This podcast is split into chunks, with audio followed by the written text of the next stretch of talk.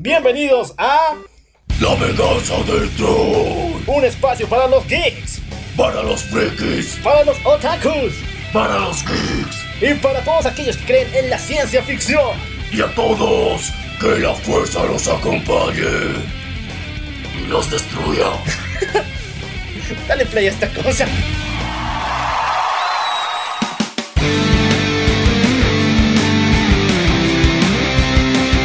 Llegó el más duro en esto, recen el Padre. ¡Ese sí es un buen programa!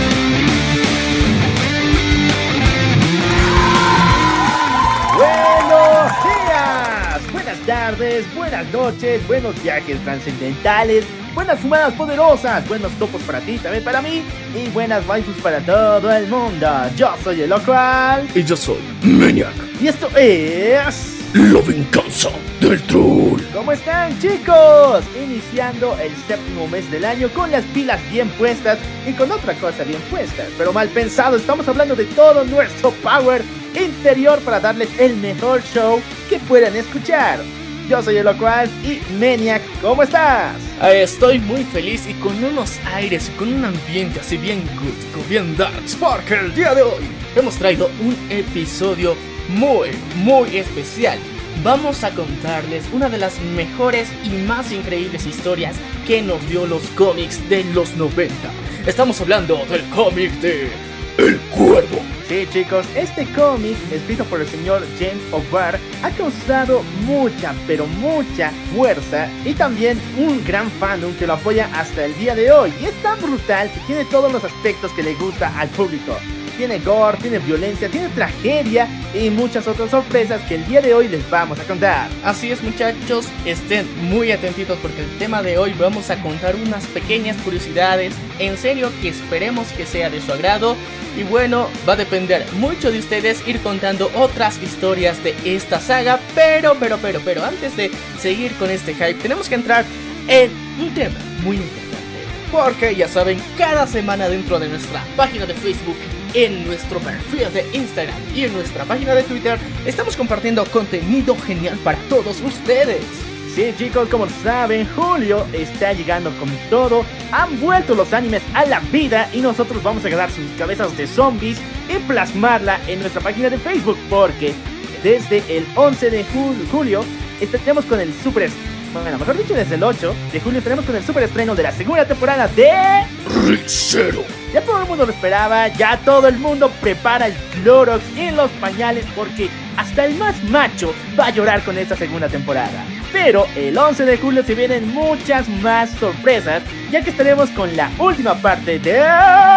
Sword Art Online. Annihilation. Sí chicos, aquí vienen los memes de... ¡Ay, la venganza del critica al, al Kirito a cada rato! Sí, pero el dinero es dinero, el dinero es dinero, aprende algo dinero y queremos un poco de ese money, ¿verdad? Queremos un poquito, solamente para, ya saben, alimentarnos por lo menos en esta cuarentena. Y bueno, esta semana también para los amantes de los cómics vamos a salir con una super sorpresa. Vamos con el estreno del cómic de Avengers. Desassemble. Ya lo estábamos prometiendo hace mucho tiempo y nos estaban pidiendo cuándo va a salir, cuándo va a salir. Esta semana está justo con los estrenos que tenemos programados. Pero por otro lado, recuerden que nuestro Twitter es apto para adultos, ya que prácticamente es el adult swim de la venganza del troll. Aunque tú, si tienes la mente muy abierta y quieres traumarte vilmente, puedes darle una chiquerita. Sí, muchachos, sabemos que ustedes ya han visto que dentro de nuestra página de Facebook se comparten algunos memazos salidos y horneados en Twitter por nuestras por nosotros. Entonces, tienen que darse también una vuelta por Twitter porque ahí hay contenido así no apto para Facebook específicamente. Ya saben que el tío Mark Zucarita se pone sensiblón con cualquier otra cosa o con cualquier imagen que provoca cierto tipo de hostilidad, ya según él. Entonces, este contenido lo van a poder encontrar dentro de nuestra página de Twitter. Ahí está fresquecito, estén atentos porque estamos súper activos. Eh, toda la semana estamos constantemente publicando diferentes cosillas. Y bueno, también tenemos que agradecer al señor David Palacios que nos está proveyendo de buenos memazos también en nuestra plataforma y nuestro servidor de Discord. Así que muchachos, únanse a nuestro servidor de Discord. Ahí vamos a estar teniendo muchas sorpresas. Ya estamos casi finalizando todas las reglas y todo lo que estamos plasmando para nuestro nuevo juego de rol que estará disponible solamente en nuestro servidor de Discord. Y los links están en la descripción, así que únanse a nuestro servidor porque lo van a disfrutar en grande. Y bueno, tras esto entramos en el programa con las super noticias del mundo de los cómics. Así que agarren a Deadpool mata al universo Marvel y los cómics de Harley Quinn de los nuevos 52 y quémenlos porque son inmundos. Y vamos a hablar de buenos cómics aquí en el programa.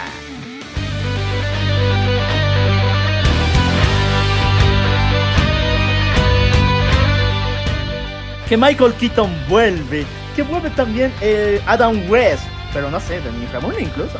Y vuelven todos los Batman del multiverso para la película de Flashpoint.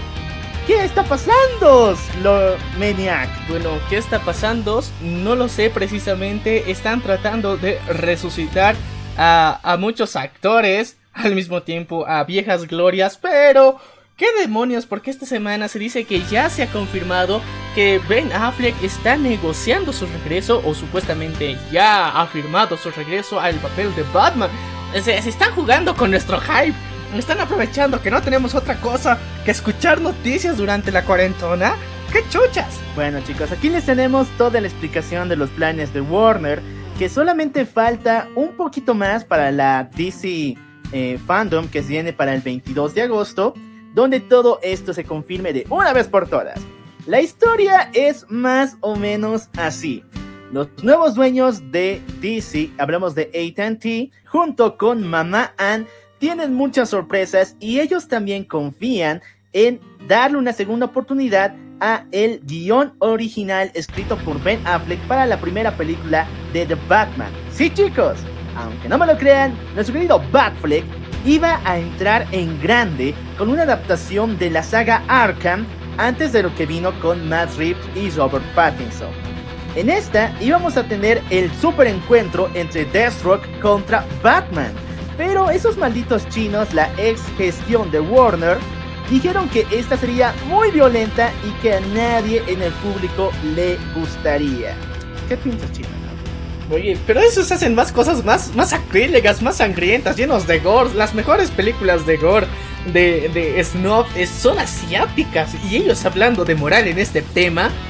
Bueno, entonces ahora con la, la nueva gestión de, de Mamá Ann, señora, ella quiere darle una segunda oportunidad a Batfleck con su guion original. Así que la línea sería más o menos así, la que se dibuja. En la película de The Flashpoint, The Flash, él viajaría a una misión para detener al Flash Reverso quien asesinó a su mamá. Junto con Cyborg, tendrían que ir a buscarlo y poder prevenir ese asesinato. Sin embargo, al querer volver al presente, Flash perdería antes.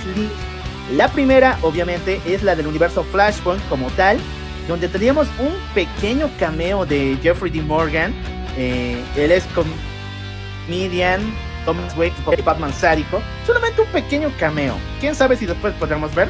La segunda línea es donde veríamos un universo diferente, donde el Batman de Michael Keaton se haya casado con Gatúbela y en me- menos de 30 años aniquilara a todos los criminales de Ciudad Gótica, convirtiéndola en una nueva ciudad de esperanza. Oye, oye, eso me gusta mucho. Eh, bueno, ya, para los que estaban en nuestros directos en Facebook, saben que una de, de mis eh, waifus, y bueno, de, de lo que ahora podría ser una milfia, es eh, la gatúbela de Michael Keaton. Así que estamos con, La con de ese- Michelle Pfeiffer, ¿no? Sí, la de Michelle Pfeiffer. eh, entonces, es como de que medio que un sueño hecho realidad que esto llegue a suceder. Eh, pero bueno, sí, otra vez pasa, o sea, si otra vez está y hace un cameo, una pequeña aparición, aunque sea Michelle Pfeiffer, ¿no? Y con su traje de gatúbela. Bueno, lo que se sabe es de que sería algo brutal, ya que Bruce junto con Selena, Batman y Catwoman aniquilaron a todos los villanos. Así que Flash tendrá que unirse a este nuevo Batman para poder detener al Flash Reverso y así volver a su tiempo. Ok, ¿qué pasará una vez que vuelva a su línea temporal ya a su propio universo? Aquí se dará de cuenta que han pasado varias cosas diferentes. El viaje en el tiempo y la visita a diferentes tierras paralelas causó, ahora sí, causó un cambio sorprendente en su universo. El primero es la desaparición de la película The Birds of Prey. Todos los hechos que pasaron aquí automáticamente son desechos y Black Mass podría aparecer en otra película, ya sea en la de Batman o no. Segundo, y esto ya me gusta mucho. La película de Justice League de Joss Whedon va a ser reemplazada por la película de, de Zack Snyder. Tercero, el Batman del mundo de post Flashpoint, donde Barry va a llegar al final para volver a casa, va a contar con el Batman de Ben Affleck. Él va a continuar en su labor para seguir en ese universo. Mientras tanto tendríamos a Michael Keaton en otro. ¿Y qué pasaría con Robert Pattinson? Bueno, aquí vino una gran sorpresa muy esperada por todos. Y si esto se cumple, puede ser la bomba que todo el mundo estaba esperando. El Batman de Robert Pattinson es el Batman del el universo del Joker. En el universo del Joker no solo veríamos a villanos como tal mucho más empedernidos, mucho más locos y desquiciados, sino que aquí también veríamos uno de los grupos más legendarios de los cómics, que es la Justice Society of America. Sí, chicos, por eso en este mundo no existe, no existen tantos héroes y los villanos parecen empoderados, porque hace mucho tiempo la Justice Society existía y en la actualidad, donde existe el Joker y Batman, no existe la Justice. Entonces, esto ha causado que los villanos poco a poco salgan y que la maldad abunde en este universo oscuro, oscuro, oscuro. ¿Sabes qué? No le da a Robert Pattinson estar ahí, lo van a violar. no mames. Es el Joker, ya, no es por malo, pero hasta tenemos un meme de esa madre, ¿no? Hay algunos que dicen, yo quiero que el Joker de, de Joaquín Phoenix se enfrente a Batfleck. No mames, de un, pu de un puñete y ya te lo manda al hospital. Ya, o sea, yo te entiendo por ese lado que, que tenga sentido, digamos, por el, el nivel de masa corporal tiene sentido. Pero en un mundo más oscuro, en un mundo donde las cosas son más densas, donde el crimen es más violento, donde los villanos estén como gobernando incluso. Yo creo que eso es, es muy fumado y la, la, la, onda en que pueden ser, digamos, más violentos no le da al Batman de Robert Pattinson.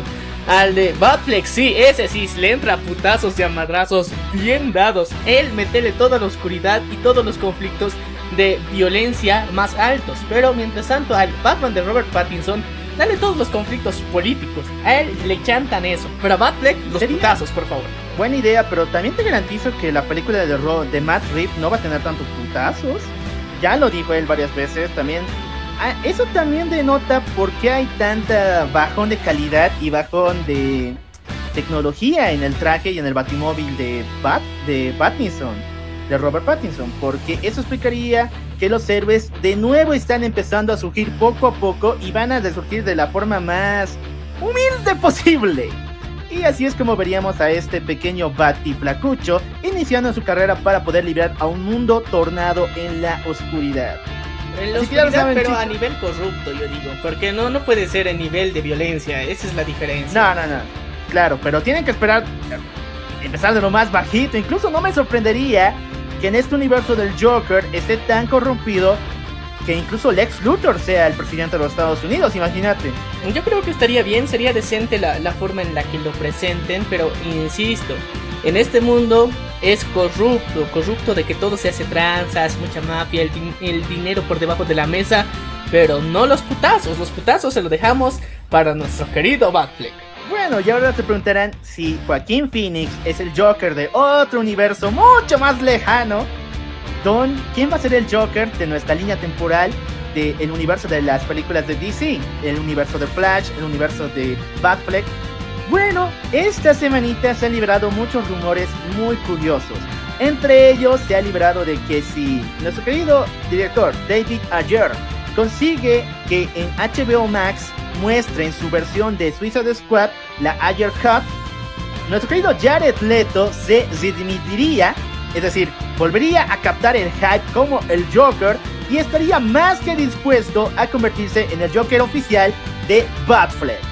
Incluso, No, a ver, a pensar. Incluso Batfleck en su guion tiene una escena con él y dicen que es de las más brutales, increíbles. Yo te digo, o sea, no, no me hago pedo con eso, pero eh, mira, yo prefiero, antes de, de meterle el hype, todo lo que quieras, ver la versión de David Ayer, cómo es la, la Suicide Squad en su versión, y cómo eran las escenas, todas las grandes escenas eliminadas del supuesto gran trabajo de nuestro querido Jared Leto. Y recién te puedo decir de que, ok, ya da- dale luz verde, aquí le han hecho un mal trabajo de postproducción, han editado mal las partes en las que él aparece y por eso parece un, no sé, un, un- un muchacho básico al nivel de Harley Quinn. Pero si no, entonces yo te digo, de momento, con lo que hemos visto en Suicide Squad, hasta ahorita no me da pie para emocionarme por, por su regreso. Yo te digo, es como para aventar piedras, pero le doy el beneficio de la duda porque hemos visto ya que en esa época oscura para DC de esos directivos asiáticos, muchas cosas se han hecho increíblemente mal y las han cagado en grande. Entonces, yo, este, ese es el punto que tengo de esperanza, el farol de luz que puedo ver y tal vez eso sería la única opción para ver si de verdad ha hecho un buen trabajo Jared Leto. Pero de aquí, para asegurar que él va a ser el próximo Joker, no estaría tan seguro y honestamente preferiría que él sea como el segundo. Porque recordemos que en el diálogo que eh, nuestro querido Batfleck da, dice que ha tenido problemas con payasos en su ciudad, payasos, es más de uno y eso también se puede utilizar con la referencia y con el nuevo evento de los tres Jokers, entonces puede ser que Jared Leto pueda formar parte de este universo, pero no sea el, el- el Joker más violento, el más hardcore, sino uno de los que están presentes, pero haya otros que sean el doble, de que te metan cringe y que, que en serio te, te dé miedo verlos, o sea que este Ben está loco, no es, un, no es una persona medio romántica como este segundo, sino este sí es chingón. Yo preferiría eso. Oye, no les des ideas a Warner, en serio. Y sin cobrar de paso, con los tres Jokers que le metas. Podría ser brutal, chicos. Increíble. Pero así es como se pinta el panorama. Ahorita les doy un pequeño resumen si es que se han perdido. Pero por último, esta semana Warner ha ido a la casa de Christian Bale para pedirle que vuelva a tomar el manto de Batman y con él haga una pequeña referencia al universo de Christopher Nolan. Lastimosamente, Christian Bale está muy muy enojado con Warner y principalmente con DC. ¿Por qué? Se ha revelado que hubo una idea antes de Batman v Superman, escrita por Zack Snyder, en un guion original, en un guion de primerizo que tenía como protagonista a eh, Christian Bale. Incluso le hicieron un contrato de 50 mil 50 mil millones. Pero Justamente en el último momento apareció alguien mucho más chingón que Bale y ese era Ben Affleck. Los ejecutivos aplaudieron y tomaron la mejor decisión, pero tuvieron que cortar el contrato de Bale. Entonces por estas razones que existe una especie de odio de Christian Bale hacia la saga de Batman y al universo de DC en los cómics. Muchos aseguran incluso que esta es la razón principal por la que él va a ser el nuevo villano en la película de Marvel, Love and Thunder. Pero todo se mueve con el money, ¿no? Todo se mueve con plata.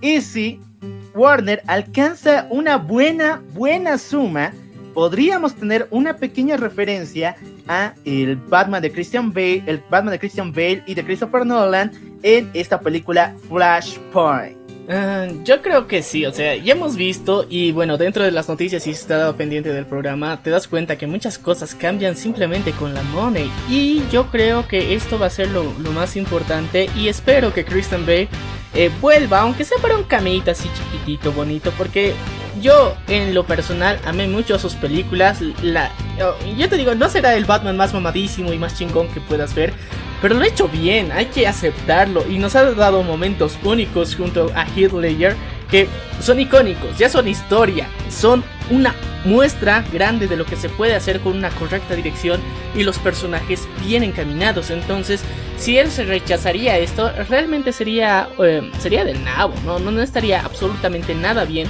Y esperemos, por favor, que más personas se pongan la mano al pecho, vayan si son amigos de nuestro querido Christian Bale, le diga, ven, esta oportunidad simplemente es para cerrar ciclos, ve a cerrar ciclos de la forma decente, sin cortarte el pelo como niña básica. Esperemos que lo. Bueno, chicos, a ver, aquí vienen mis teorías fumadas.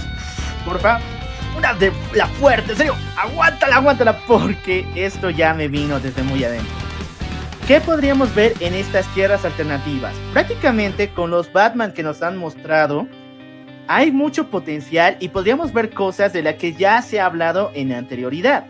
Por ejemplo, ya comentamos que en el universo de Michael Keaton vamos a tener una referencia o tal vez una posible película de Batman Beyond, el cual eh, tendría a Terry McGuinness como protagonista. Ahora, aquí viene mi teoría fumada. Si tenemos a Batman del futuro, no me sorprendería que en esta tierra también aparezcan los Teen Titans. Ya que en la serie de Batman Beyond, Bat, eh, McGuinness es prácticamente un adolescente que tiene más contacto con la versión futura de sus héroes favoritos. Y entre ellos muchos miembros de los Titanes. Entonces sería brutal que veamos por fin a los Titans en este mundo. Y eso sería más que increíble.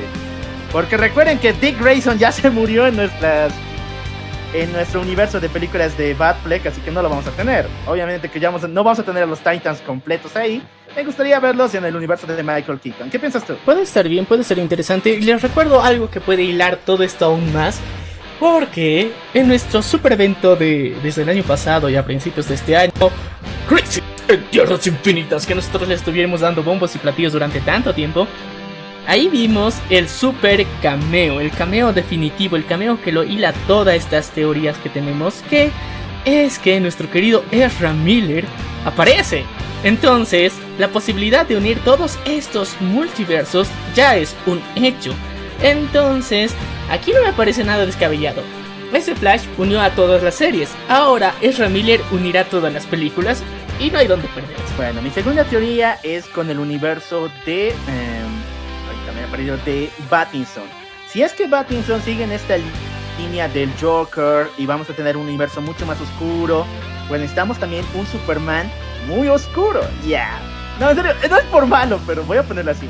Me encantaría tener en este universo a Calvin Ellis, a el Superman afroamericano. Y sería brutal, ¿por qué? Porque en los cómics él comienza de una manera brutal, completamente odiado, no solamente por ser kryptoniano, sino también por su ascendencia. Y esto lo lleva a un camino de autosuperación hasta vencer a Lex Luthor en las elecciones para ser presidente de los Estados Unidos. Así que sería genial ver a Pattinson con Calvin Ellis. Esta dupla sería brutal en este universo corrupto y de autodestructivo completamente.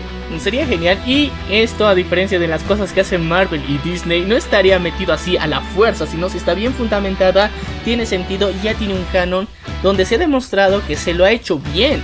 Yo creo que sería un puntapié para ver cómo se hace inclusión, pero de a de veras. Y bueno, ya lo saben chicos, me gustaría ver demasiado a la Society in America, pero si bien los tuvimos en el universo de de Batfleck, bueno, mejor dicho de Battinson, quisieras verlos en la en el universo de películas de Batfleck. Nos ahí va a aparecer igual Black Adam, entonces sería un pequeño guiño a ese grupo o incluso podría ser como en Doomsday Clock el, principal motor, que es la primera barrera que se destruyó gracias al Doctor Manhattan, que estuvo desde el comienzo en los tres mundos, la Justice Society of America, que fueron destruidos por él. Entonces, me gustaría ver a la Sociedad de Justicia de América en las películas de Batfleck y todo el universo de Flash. Eh, sería interesante, sería genial y esperemos que, que se cumpla. Y bueno, si quieres entender un poquito más de las referencias de esta increíble sociedad de la justicia de América, te recomendamos el episodio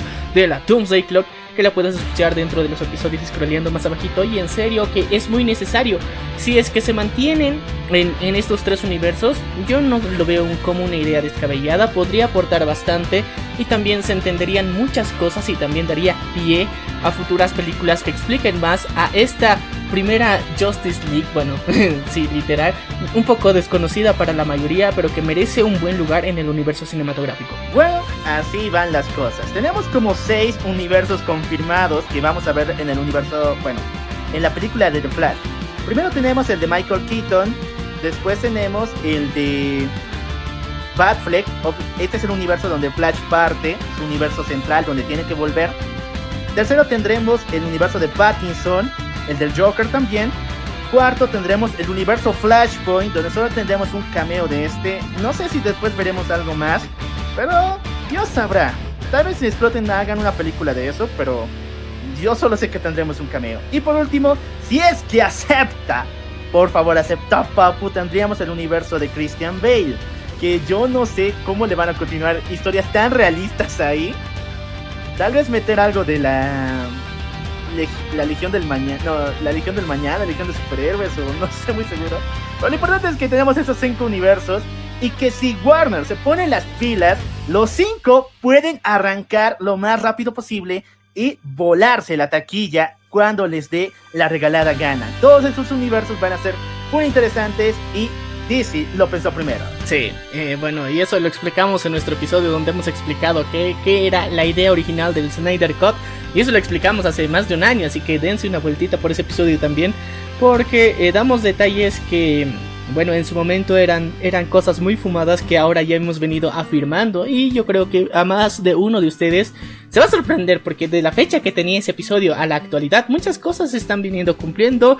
Y una de las más grandiosas es la Snyder Cut que se viene para el próximo año. Bueno chicos, fue mucho tiempo de explicación, pero aún así lo merecía. Así que lo siguiente va a ser un poco rapidito. Vamos a pasar a Marvel. Esta semana activistas han pedido que se cambie el título de la película de Civil War, Capitán América. ¿Por qué razón? Ellos dicen que en esta lucha de lo políticamente correcto y en la liberación de los derechos civiles y el life, eh, life Black Lives Matter. Black Lives Matter, esta, este resurgimiento de, este, de esos grupos piden que cambien el título porque hace referencia a la Guerra Civil Americana. Como ustedes saben, esta se peleó en 1861 y obtuvo la abolición de los esclavos. Dicen que usar este título en una película como esta es quitarle el valor histórico e importancia que rodea a esto. Y yo, eh, yo me digo, ¿los niños en Estados Unidos tienen clases de historia? Eh, Yo, yo creo que sí. Neta, debe haber maestros de historia en Estados Unidos, en Gringolandia, que les enseñan a diferenciar el cómic de Mark Millar, porque es el primero, con la historia americana como tal. Y que solamente es una referencia porque el mismo pueblo de los Estados Unidos se tuvo que enfrentar entre dos bandos. Lo mismo pasa en el universo de Marvel. Así que no tenemos que irnos por los hilos. No hay que apoyar estas causas porque, aparte de que son estúpidas, no saben de dónde se originan y no les restan importancia al mismo evento histórico, porque este ha estado rodeado de varias interrogantes económicas. En serio, podríamos incluso hacer una tesis de cómo surgió la Guerra Civil Americana y terminar en decir que era simplemente por la construcción del ferrocarril y para la extracción de minerales de parte del norte. ¡Es en serio! Así que mejor pensemos de que estas, estas peleas solamente por detalles son. Y yo creo que se están tratando de agarrar de huevadas. Lo digo tal cual, así se están agarrando de huevadas para tratar de meter esto de lo de socialmente correcto y mm, querer cambiar partes, eh, bueno, que no tienen en sí relación alguna y tratar de ponerles una relación, o sea, es peor que hacer un ship, que peor que hacer un fanfic, o sea, literalmente se están agarrando de cosas muy densas, o sea, este paso van a empezar a reclamar fanfics. Eh, espero que esto no esté consumiendo demasiado los cerebros de estas personas eh, que, que, se creen que la social justice tal cual, o sea, en general así completita con todas las estupideces y boludeces que a veces se les ocurre, eh, tiene tanto poder, porque hay cosas que sí se pueden cambiar y es, es tan decentes que, que, se alce la voz. Pero para estas, este tipo de cosas, para un título y para diferenciar algo que claramente es 100% de ficción con un hecho histórico, no tiene relación alguna. Es como, digamos, la vuelta al mundo en 80 días. Y este libro le genera un, un perjuicio directamente a nuestro... A, a, al, al, viaje y al vuelo que, que, hizo esta... ¿Qué se llamaba esta? La, la pilota que, que, ha circundado todo el globo en, en su, en su y se ha muerto. No me acuerdo. no me acuerdo, pero imagínate que, que digan que... Eh, el libro de la vuelta al mundo en 80 días le quita mérito a esta pilota que de verdad ha existido porque hace, lo hace más fácil, lo hace sentir que todo puede ser una aventura cuando ella literalmente al volver de ese, de ese viaje alrededor del mundo murió. Entonces sería muy estúpido. Uno es un hecho histórico y otro es una obra de ficción. Entonces no las quieran comparar y tratar de borrar una por culpa de la otra. Y lastimosamente eso es lo que están intentando hacer. Hay cosas en las que se están equivocando muy denso y en serio. La cuarentena les está dando mucho tiempo libre para pensar en huevadas. Y esto lo hacen porque es popular la tercera película, porque si no ya se estarían quejando los grupos religiosos, humanitarios de títulos como X-Men, eh, Gods, Cops Love, Human Kills, Kingdom Come de DC y también muchos otros títulos que se han usado en cómics, Torre de Babel incluso. ¿Por qué la gente no critica esos? Porque la gente no lee cómics. Entonces solamente critican esta madre porque es popular. En serio, es muy triste, estúpido y muy, pero muy desagradable. Pasamos a la siguiente noticia. Batman 93. Este super cómic nos trae una noticia brutal. Ya que el Joker acaba de quitarle todo su dinero a Bruce Wayne. What the fuck?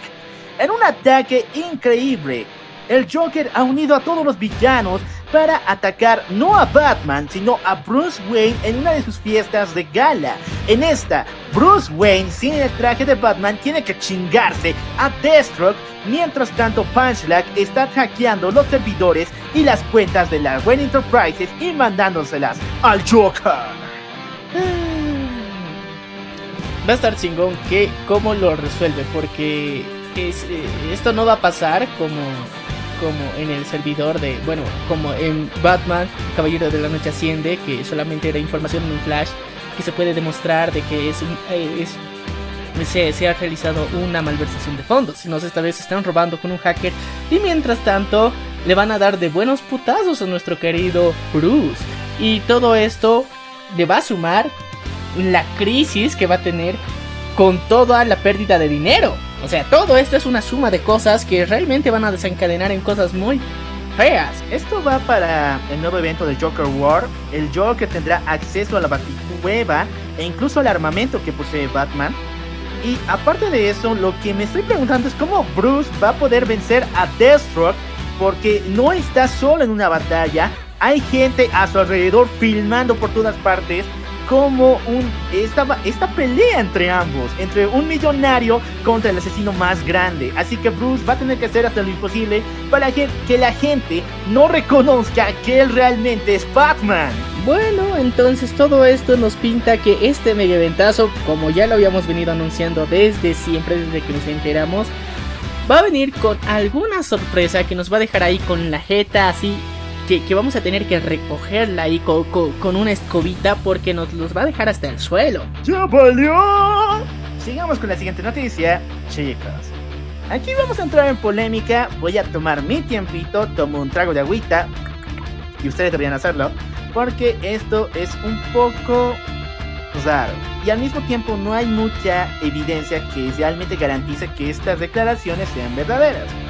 Esta semana el actor Ray Fisher acaba de remeter en contra de Josh Whedon, ya que dice que en el tiempo que él dirigió Justice League del 2017 ocasionó muchos problemas, entre ellos maltrato psicológico y físico a varios actores y parte de la producción.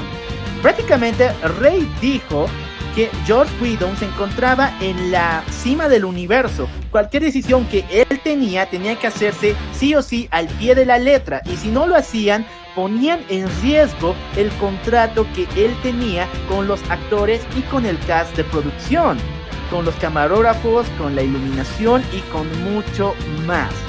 Sin embargo, esto va en contra de las declaraciones que el mismo Ray Fisher, nuestro querido Cyborg, dio en el año 2018, donde apoyó a George Whedon diciendo que aunque las críticas de Justice League sean malas, él dio todo de sí y la película es buena. Hoy en día ya ha dado vuelta la página y está uniendo a más actores a su causa. Ben Affleck ya ha salido con la bomba de que sí, George Whedon ocasionaba maltrato físico. Gal Gadot igual de la misma forma. Henry Cavill se ha mantenido al margen pero esto, en serio, está horrible. ¿Qué pasó en esa película? O sea, de por sí ya, ya odiábamos a Josh Whedon. yo lo digo y desde siempre le he dicho, o sea, pinche, pinche director que en serio la cagó en grande, tenía oro en sus manos y él hubiera sido como ese reemplazo a Zack Snyder y mejorar su trabajo, o sea, ver todo el potencial que tenía y darle un plus adicional. Pero no, el pendejo se van a vanaglorió con chistes malos y una mala edición. Así que yo te digo, no sé si sea cierto, honestamente, todo esto, porque es un cambio demasiado repentino. Pero aunque sea o no sea cierto, él la cagó en grande y eso es lo más reprochable que tenemos hasta ahorita como un argumento más que fiable con el trabajo que ha hecho en Justice League. Bueno chicos, lo importante es su opinión. ¿Qué, qué creen de esta noticia del señor Ray Fisher? ¿Será realidad? ¿La producción de Justice League fue un infierno para los actores y la producción? ¿O sencillamente están tratando de exprimir al máximo esta noticia de la Snyder Cut? Estas noticias se van a ver ya realizadas en el evento de los fans, la Justice Con, donde tenemos a los actores y posiblemente tengamos más respuestas a este problema. Porque Snyder, Snyder tiene grabaciones detrás de escenas. Tiene grabaciones de, George Whedon incluso. Entonces, mmm, no quiero ser malo, pero estamos jugándonos el juego de el cuello de Whedon. Así que esa noticia la tendremos para el mes de julio en la Justice Con. Oye, pero, pero, pero en serio, esto le puede costar el cuello a Josh Whedon porque si se demuestra en uno de esos clipsitos así como, como lo filtran de repente en una historia que, que, mande el querido Zack ahí. Tarán, ¿qué te pasa, hijo de la chingada? Ay, portándose todo violento Josh Whedon. ¡Wow! Ahí, ahí valió verga todo el mundo. Valió verga Josh Whedon. Así de simple puede ser arruinar todo esto. Y más adelante vamos a hablar de otra de esas de esos videillos filtrados. Pero primero continuamos con las noticias de cómics. Bueno chicos, esta semana se ha revelado de que Marvel tiene ya los derechos de la franquicia en los cómics de Alien y de Predator. Y con una imagen hecha por los dibujantes de Marvel, se pudo ver al depredador con la cabeza de Iron Man. Una brutal portada para darle la bienvenida al mundo de los cómics a estos dos titanes de la ficción. La van a cagar. Ya. Vamos primero. No van a entrar a Marvel. Obvio que no van a entrar a Marvel. Dios quiera que no, por favor. Rey Rata, no te pases de verga. Pero no van a entrar a Marvel. Van a tener su propia línea de cómics. Incluso van a. Se habla que con esto quieren volver a revivir Touchdown Comics, que era la división de cómics para adultos y también producciones para adultas de Disney. Uh, está interesante la idea, pero eh, ¿sabes que historias para adultos y Disney es algo que no cuadra? Eh? Ah.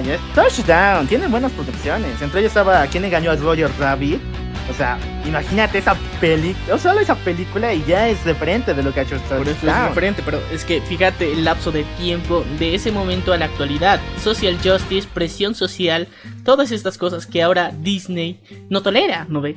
Entonces ahí está la gran, gigantesca y magnífica diferencia que hace completamente la diferencia entre lo que fue un pasado glorioso y en lo que actualmente es capaz de ser Disney. En otras noticias, ya tenemos el skin del Capitán América en este juego de Fortnite. Si bien los niños rata están alegres porque pueden lanzar el escudito de América, eh, sabemos que estos mendigos skins van a valer un chingo, así que los padres de familia, por favor, controlen su tarjeta de crédito, ténganla siempre presente porque un niño rata puede robárselas.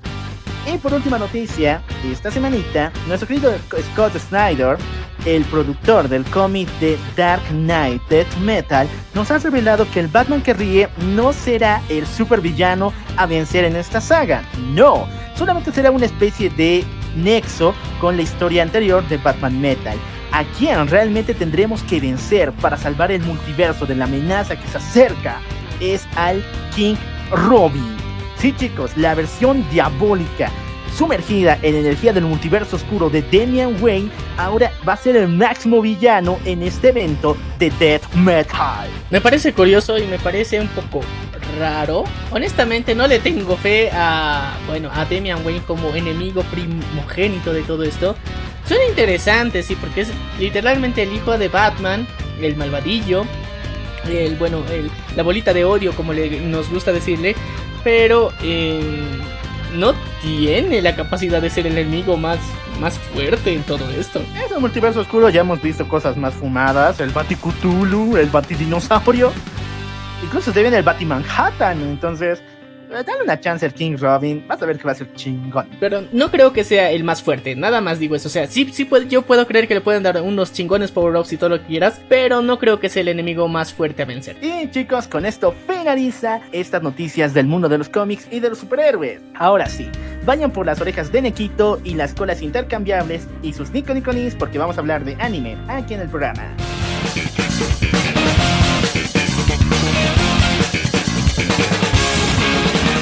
Ya tenemos nuevo tráiler de la película de Violet Evergarden y también nueva fecha. Recuerden que esta tenía que venir para marzo, pero por culpa de todo este coronavirus maldito, se traslada hasta el 16 de septiembre.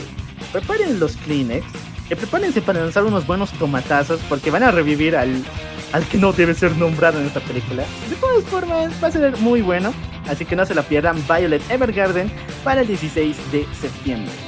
Se confirma la adaptación de un anime de Nagatoro-san. Sí, una de las chicas burlonas favoritas del manga ya tiene su propio anime. No hay fecha de estreno, pero nada puede matar este hype. ¿Quiénes son las chicas burlonas del manga? Ya tuvimos la presencia de Takagi-san, que ya tiene dos temporadas, Utsaki-chan, que ya va a tener su estreno en el mes de julio, ya tenemos la de Nagatoro, ¿y para cuándo viene la de Komi-san? Dios sabe. En serio, creo que odian a Komi-san, solamente porque no puede hablar, no puede defenderse. Vamos a otra, en serio, muy malo, muy malo. Vamos a otra noticia, eh, los fans de Evangelion están muy felices porque con la apertura del Toei Kyoto Park, en el mes de octubre tendrán una nueva atracción, una réplica del EVA 01 de 15 metros. Y no es solamente una estatua como tal, sino tiene una función que le permite abrir la cabeza y permitir a varias personas entrar en la cabina y hacer diferentes actividades en 5D. Estas actividades son primero la sincronización, ese momento cuando te hunden en ese líquido raro y vivirla en 5D sería brutal. Después, obviamente, operar el Mega, el Mecha, el EVA 01 y también atacar. Entonces va a ser una experiencia brutal, pero nosotros latinos pobrecitos no la vamos a poder vivir jamás. Bueno, pero si tienen la plata para irse a dar un viajecito por las tierras niponas, van a poder eh, darse una vuelta por esta increíble experiencia que, bueno, es el futuro del hentai. Pasamos a la siguiente noticia. Habrá adaptación, adaptación al anime del manga del Labyrinth Black Company. Este es un isekai, pero un poco extraño. Primeramente ya no tenemos al puberto de al puberto de temporada, sino más bien a un hombre de mediana edad, completamente flojo, convocado a un mundo medieval típico, pero que aquí tiene que trabajar en una empresa que diseña laberintos para los aventureros que van a estos por dinero y gloria. Sí chicos, aunque no me lo crean, esto ya lo habíamos visto un poco más antes. Esto de que se arman los laberintos en diferentes partes para los aventureros. Pero esta historia se fuma un poco más porque incluso los monstruos que participan aquí son actores. Y son tan chingones que tienen que dar la mejor experiencia a los aventureros y luchar hasta el máximo para que no los maten. Así que chicos, no lo olviden, va a estar increíble. Es un Isekai fuera de norma, es decir, que va a estar brutal. Esta va a venir para el próximo año, así que no se la pierdan. Tenemos nuevo tráiler de Sword Art Online. Junto con este vino el opening de su nuevo juego que es Sword Art Licorice. Y después de este tráiler se nos muestran más escenas del despertar de Kirito, lo chingón que va a ser, va a salvar el día. Y ya lo saben, este 11 de julio se viene directamente a la página del Troy. No se la pierdan. Pasamos con las noticias. Z-Zero Break Time tendrá segunda temporada. ¿Qué es Z-Zero Break Time? Aquellos cortos en forma chibi de ReZero que eran muy chistosos tendrán una segunda temporada y adaptarán parte de igual de la segunda temporada de ReZero en la línea normal. Sin embargo, no pre prepárense, prepárense para no ver a Remen estos cortos. Qué maldito ya sabía lo que iba a pasar, así que maldita sea, ¿por qué? Tenemos nuevo tráiler de la segunda temporada de Doctor Stone y ponte chingón. Agarra tu monóculo y se te va a caer porque el título que le han puesto para la segunda temporada se llama Stone War, la guerra de la piedra y esta vendrá para enero del 2021. Me encanta el título, en serio, va a ser brutal. Doctor Stone, la guerra de la piedra. Oye, va a estar interesante. Ya sé que muchos de nuestros queridos compañeros del mundo, de los que les gusta fumar piedra, van a estar atentos y pendientes porque ya sabes, o sea, es su guerra. Ellos han venido preparándose durante años fumando de la buena, de la piedra, de la, de la inmolible para simplemente llegar a este punto de la historia. Y será posible en el año 2021 con Doctor Stone. Eh, Stonewall. Oye, sí, bien dicho. Sidon, Sidonia no Kishi tendrá una película para 2021. Si no recuerdan a Sidonia no Kishi, es un anime original completamente novedoso de Netflix. Tan novedoso es que es en CGI. Tuvo dos temporadas brutales, increíbles, y tendrá una continuación en esta película. En esta vemos el conflicto entre la humanidad con una raza alienígena llamada Gaunas. La humanidad obviamente lanza sus mechas para que vayan a matarlos, pero estos malditos Gaunas son una especie de Venom, pero al mismo tiempo que les encanta destruir y hacer invasiones a otros mundos. Qué raro, o sea, pero eso, eso me suena más a StarCraft con los Zerg. Oye, ¿sí no? Sí. Es el mismo concepto. no mames. Un día tenemos que hacer. No, es que en serio, estaba viendo varias películas de los 70, de los 80, y varios conceptos que casi todo el mundo se ha olvidado o que no son mencionados, los vemos en la actualidad en algunos animes. Entonces hay que chequear un poco eso, ¿no? ¿De dónde están? ¿De dónde vienen las ideas? Y realmente son originales. Las están reciclando bastante y, es chistoso porque pasa como lo, lo que... eh, bueno, y pasa justamente lo que hace referencia a nuestro querido Peter Parker en, la, en las últimas dos películas, o sea, y bueno, en todo en, en las películas que aparece, o sea, hace, hace referencias a películas que supuestamente son viejitas como Star Wars y otras, digamos, que no son tan antiguas, pero él, él o sea, en, en los jóvenes, los más jóvenes, los más jóvenes, los que ahorita recién están entrando a la adolescencia, los ven como re antiguas y es como un gran descubrimiento esas pelis. Y la verdad es que no, y mucho de eso se está reciclando en la actualidad. Y nos quieren ver la cara de estúpidos diciendo que es una idea original. Y cuando sabemos que no es así, es para largo. Y lo siento mucho a, los gamers que esperaban buenas noticias, pero no hay ninguna. Maldito seas Play porque arruinas todo. Pero aún así el hype sigue encendido. Vamos a pasar a noticias del mundo normie, porque esta semana, esta semana el Gans estaba feliz. Ya que se confirmó que la primera actriz robot llamada Erika ya está filmando su primera película. Esta se llama B y se estrenará para el próximo año. En esta vemos una especie de amor entre el científico y su creación, en este caso Erika. eh, eh, eh, es raro porque, o sea, dentro de los comentarios que hemos pues, que hemos recibido al pu- publicar esto dentro de nuestra página, todos eran y cuando una no por él. Es lo primero que se te viene a la mente, ¿no? De, de una robot, digamos, que- que es capaz de actuar, o sea, directamente le, ponen en este rol. Yo creo que el sueño de muchas personas, de fanáticas del H, está haciendo realidad, o fanáticas de Chobit. Con eso ya, ya lo dije todo, eh. Chicos, eh, vamos a hacerla como el buen Jasper de los Simpsons. Nos vamos a congelar y vamos a enviar una nota que dice: Despiértenme cuando las esposas robots sean baratas y sencillas. Porque se acerca, chicos, se está acercando, les juro que esto va a pasar. Sin embargo, le deseamos lo mejor a Erika, si es que puede comprender el lenguaje humano. Pero aún así es fácil, brutal. Yo no me voy a perder la peli. Además, se ve muy linda. Y es la primera experiencia con robots. Nada raro sería que en próximos años tengamos nuevas producciones con más robots o usando esa tecnología del motion caption de, de la el motion caption de la de las partes faciales del cuerpo. El futuro es ahora y si no te acostumbras pues al diablo tú viejo. Vamos a pasar a otra noticia. Esta semana directivos de Disney quieren eliminar las tres últimas películas del canon de Star Wars. Y Dios santo, ¿por qué no lo han hecho ya? Para nadie es secreto que las tres últimas películas son un completo fiasco en taquilla. Si bien la séptima película, El Amanecer de la Fuerza, incluso llegó a superar a La Última Esperanza, la, las películas número 8 y 9, es decir, The Last Jedi y The Li- Rise of the Skywalker, son un completo fiasco en taquilla y en crítica alrededor de todo el mundo. Hasta el día de hoy, crean, hasta el día de hoy no han podido reunir todo el dinero que usaron para el capital de estas películas. No han podido recuperar el dinero que han invertido.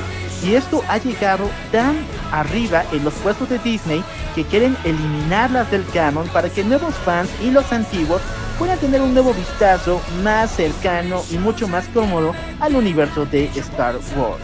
Esta idea viene de parte de eh, Kathleen Kennedy, quien es la ex productora del universo de Star Wars. Ella misma sabe de cacho un bodrio, entonces obviamente quiere hacer borrón y cuenta nueva. Sin embargo, Disney está en guerra, porque el nuevo productor, John Favreau, el que lo conocemos como el buen eh, Happy Lee Hogan en Iron Man y también director del Mandaloriano, quiere mantener estas tres películas dentro del canon y continuarlas con un nuevo legado. Yo personalmente, como fan de Star Wars, como el fan más, más friki de Star Wars que me conozco, porque yo hago todo con Star Wars, incluso yo amo Jar Jar Binks, el punto es de que, en serio, quiero que eliminen a estas tres películas del canon. El episodio 7 es el 4, pero a la patada. El episodio 8 es un reverendo asco. Es imposible verla sin reírte y sin decir lo estúpida que es. El episodio 9 es buena, es una película buena, pero en niveles de Star Wars no es nada. Es como el ataque de los clones o incluso eh, el retorno del Jedi. Y hasta ahí es muy, muy malo, chicos. Y se fuman tantas cosas, tenía tanto clickbait, tenía tanta... Tantas cosas fumadas salidas de la nada. Es peor que Kirito, peor que Goku. Tantas cosas que salieron mal en esa película. Entonces, obviamente que quiero. Era mucho fanservice. Mucho fanservice. El empoderamiento no, eso se le salió muy chido en la 9. Siguen así, pero no. Chicos, en serio, muy mal. Muy mal estas tres pelis. Y lo que le pido es que por favor escuchen a los fans y eliminen a estas tres de una vez por todas. Oye, pero hay un problema en todo esto. ¿Sabes qué? Nada de las decisiones que ahora se tomen si borran estas tres últimas películas no va a hacer que nuestra querida Carrie Fisher reviva y haya perdido su tiempo haciendo las anteriores. Huevo, ya me había olvidado de eso. Te patear ahorita. ¿Por qué reviven las heridas, mendigo? Pasemos a otra noticia. Pasemos a otra noticia. Esta semana se reveló el póster oficial de la nueva película de Phineas y Ferb para Disney Plus, la cual se llamará Candace contra el Universo. Bueno, creo que ya lo he hecho en un comentario anterior. A mí no me gusta Phineas y Ferb. Neta, me he visto todas las temporadas. Incluso me estoy empezando a checar la ley de Milo Murphy con el Dr. Smith incluido. Pero aún así no soporto esa franquicia. Sin embargo, no puedo creer cómo más van a hacer que estos chicos tengan más historia. Ya han exprimido todo. Sus versiones malignas, otro universo robot, incluso las versiones donde son animales. Entonces, ¿de dónde más van a sacar ideas para esta madre? El nivel de extensión que le están metiendo ya no es justificado. O sea, yo le acepto a los Simpsons, sean los Simpsons, ¿no ve? Pero a Phineas y Fer ya, ya llega un punto en el que cansa, está sobreexplotado. Si lo hubieran dejado así bonita para el recuerdo sin revivirla de formas así tan absurdas, hubiera sido decente, esta nos hubiéramos emocionado por ver una nueva película, pero es que no lo dejan descansar simplemente y eso te cansa. Está muy explotado, está muy gastado y yo creo que ya, por favor Disney, denle chancecito de descansar, de inventarse mamadas, ya le han metido viajes en el tiempo. Eh, universos paralelos. Universos paralelos. Eh, bueno, revivir a personajes, entonces, ¿qué, más van a hacer? O sea, no, no, no hay mucha, mucho más que explotar. Le han metido cyborgs y todo, entonces, no creo que esta saga pueda dar para más, a menos que pasen por lo menos unos 5 a 10 años de descanso en los que no se haga absolutamente nada y luego por nostalgia las personas lo vean, o sea, una nueva película, pero en general hasta ahorita ya, ya me está Creo que vamos a hacer un capítulo de, de series animadas extendidas, caricaturas extendidas, que ya, nadie soporta. Y entre ellas tienen que ser obviamente Phineas y Ferb, Bob Esponja, Los Padrinos Mágicos y Los Simpsons. Nos animamos un día a eso, vamos a entrar todo el hate que tenemos. Esta semana, al fin, se reveló uno de los casos que nosotros estábamos siguiendo y es ahorita no se tenían pruebas contundentes con eh, respecto a la situación entre nuestra querida, adorada y bueno, ahora muy odiada eh, Mera y Johnny Depp. Bueno, entonces estamos estamos hablando de, este ship tóxico que se tenía, que nosotros habíamos ya tomado un bando dentro de Twitter si nos estaban siguiendo, en donde ya sabemos que Amber Heard se han demostrado esta semana las pruebas así en tu cara, así súper densas con videos, ah, más allá de los audios que se tenían, donde se demuestra que Amber Heard maltrataba a Johnny Depp y eso fue la bomba de esta semana, en serio, es la bomba más explosiva, dañina y tóxica que hay, porque hay muchas personas que no sé con qué cara ni con qué con qué jeta tienen para intentar defender a Amber Heard con todo con todo este nivel de abuso que ha tenido hoy. Hay mujeres maltratadoras también en este mundo y eso es lo que ha dado pie a todo esto. Eh, y es, no es una sundere normal, sino es de las tóxicas nivel Chernobyl. Fue muy denso y bueno, más allá de, la envidia que se tenía en las semanas pasadas por las que eh, nuestro querido presidente de Tesla, Elon Musk. eh, Elon Musk, que bueno, eh, se, dijo y se tenía un rumor en el que mientras Amber Heard estaba casada con Johnny Depp, había tenido una relación, un trío amoroso con Cara Delevingne y Amber Heard. Elon Musk, y eras de puto amo, todos lo estaban envidiando. Era chistoso, pero al mismo tiempo, o sea, era como una envidia y un odio al mismo tiempo porque esto había pasado eh, en el tiempo que se tenía la relación con Amber Heard y todo, o sea, todo estaba ahí entre la bruma. Y bueno, con los últimos videos ya, o sea, la, la culpa es más que clara, más que evidente. Si los audios no te, no te bastaban, ahí tienes los videos de Yapa. Y todo esto ha demostrado que ya el criterio esté más claro. Que se compruebe que, bueno, Amber Heard ha sido una maltratadora al pobre Johnny Depp. Y que al fin ya se tengan las cosas claras. Y lo que espero no pase dentro del programa es que traten de justificar alguna de alguna forma a Amber Heard porque en serio no hay justificación, no hay justificación alguna para cagarte en la cama de alguien. En serio, eso no tiene justificación ni para los coprofílicos. Así que eso fue muy denso, muy dañino, muy Chernobyl, pero al fin ya tenemos la solución y resolución del conflicto donde, o sea, ya no hace faltan más pruebas, está más que claro todo el panorama. Y bueno, eso también da pie a que dentro de las próximas producciones de lo que podría ser Aquaman, la segunda parte, Mera ya no sea Amber Heard, porque el nivel de cosas que han sucedido dentro de todo esto para volver a retomarla y lo que se estaba pensando como todos buen, todo buen fandom, estaban pensando que nuestra querida Emilia Clark pudiera ocupar este papel. Y luego, o sea, ¿sabes por qué Emilia Clark? Porque, o sea, en, en- en la primera temporada de Game of Thrones, ella y Jason Momoa hicieron de las parejas más lindas y abusivas al mismo tiempo. Pero, o sea, sabes que todo era ficción y toda la cosa, pero venga, no, no enfrente de los niños, no enfrente de los niños. ya la cuestión es que ese es en sí eh, el rumor más grande que esté corriendo. Que quieren que Emilia Clark sea la nueva Mera en la próxima película de Aquaman. Y bueno, ya, ya está decidido que eh, Amber Heard es culpable. Y con eso finalizamos las noticias. Me ha dejado mudo. Sí, ya había escuchado toda la declaración. Pensé que ya vamos a tener. Lo importante era la noticia de Warner. Todavía no ha dado nada respecto a quién va a reemplazar a Amber Heard en su papel. Pero no se puede justificar, es en serio. Ya Warner ha hecho posible para poder limpiar la, la imagen de Ezra Miller en su papel de Flash. Recordemos que él era el culpable de ahorcar rucas, pero al mismo tiempo él estaba pedo y la otra tipa también. Había justificación. Sin embargo, en esta no, estamos hablando de creación, de evidencia falsa, entonces obviamente que no hay forma de cómo poder defenderla. Ahora, lo que yo veo es de que no van a poner a Mera. En serio, de Mera ya no sabremos nada. Yo creo que van a adaptar otra, otro estilo de narrativa en Aquaman, donde ya lo veamos como rey de Atlantis, pero que al mismo tiempo ya no tenga un interés amoroso. Eso sería muy interesante, ya que si conocen los cómics de Aquaman, cuando se libra por fin de su interés amoroso se vuelve mucho más cabrón, incluso pierde una mano y lo reemplaza por un garfio, pero al mismo tiempo se vuelve el tutor de Aqualand.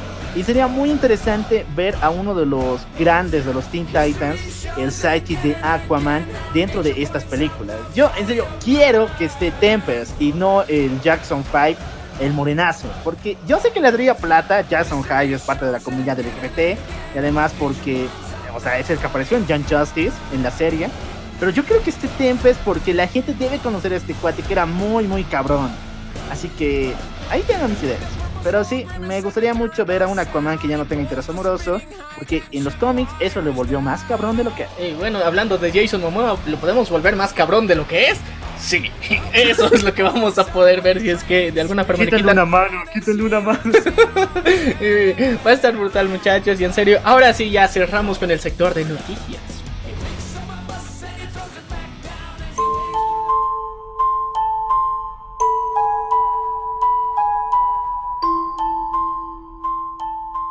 En la década de los 90 se vivían tiempos confusos. Pero entonces, una feliz pareja, Eric y Shelly, decidieron darse una pequeña visita hacia las verdes praderas para mostrar un poco de amor, cariño y despejarse del ambiente de la ciudad. Esta decisión parecía la más confiable, la más feliz, y le estaban pasando realmente bien. Pero en el momento de regresar a la ciudad, regresar a su rutina, tuvieron una pequeña falla mecánica. Esta falla mecánica entretuvo a Eric durante mucho, mucho tiempo y no podía arreglarla por completo. Y se pararon al lado de la carretera esperando que algún alma solidaria se dignara a ayudar a Eric. Mientras tanto, él trataba de ver sus pequeños y básicos dotes de mecánica hurgueteando entre las bujías del motor. Y es entonces cuando un auto está llegando hacia ellos en la carretera. Eric trata de detenerlos para mostrarles ayuda. Y esto simplemente con un rechazo increíble. Agarran una botella, la lanzan por la ventana. Y esto indigna a Eric. Le dice, ¿qué les pasa hijos de la grandísima? ¿Por qué chuchas empiezan a lanzar basura en la carretera? Y es entonces donde salen unos tipos. El primero simplemente se detiene en la carretera, sale y con un disparo muy efectivo da directamente contra la cabeza de Eric. Sin piedad, él cae de rodillas al piso, no puede absolutamente moverse, pero sigue vivo. Salen más personas de esta camioneta y le dan el supuesto tiro de gracia. La calle se llena de sangre. Él cae al piso, no puede moverse, pero aún sigue consciente y ve cómo estos malhechores se acercan lentamente al auto donde se encuentra su novia, Shelly. Se acercan a ella y simplemente le empiezan a querer forzarla. Parece que la quieren violar. Y de golpe ella no coopera, simplemente ceden a dispararle, a herirla y empiezan a ultrajarla. Un grupo de cinco personas viola a su novia y él sigue consciente viendo, incapaz de poder hacer algo. De repente todo se le empieza a nublar y escucha un último disparo. Empieza a ver luces en el hospital y todo se vuelve oscuro. ¡Ah, perro! ¡Qué historia más extraña!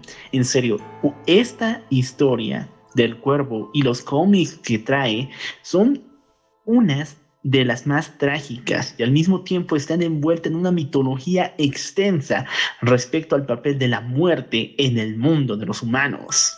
Así es muchachos, tenemos una sorprendente e increíble historia. Empezamos con esta, con el origen de todo, la trama inicial del cómic El Cuervo, escrito por el señor James O'Byrne.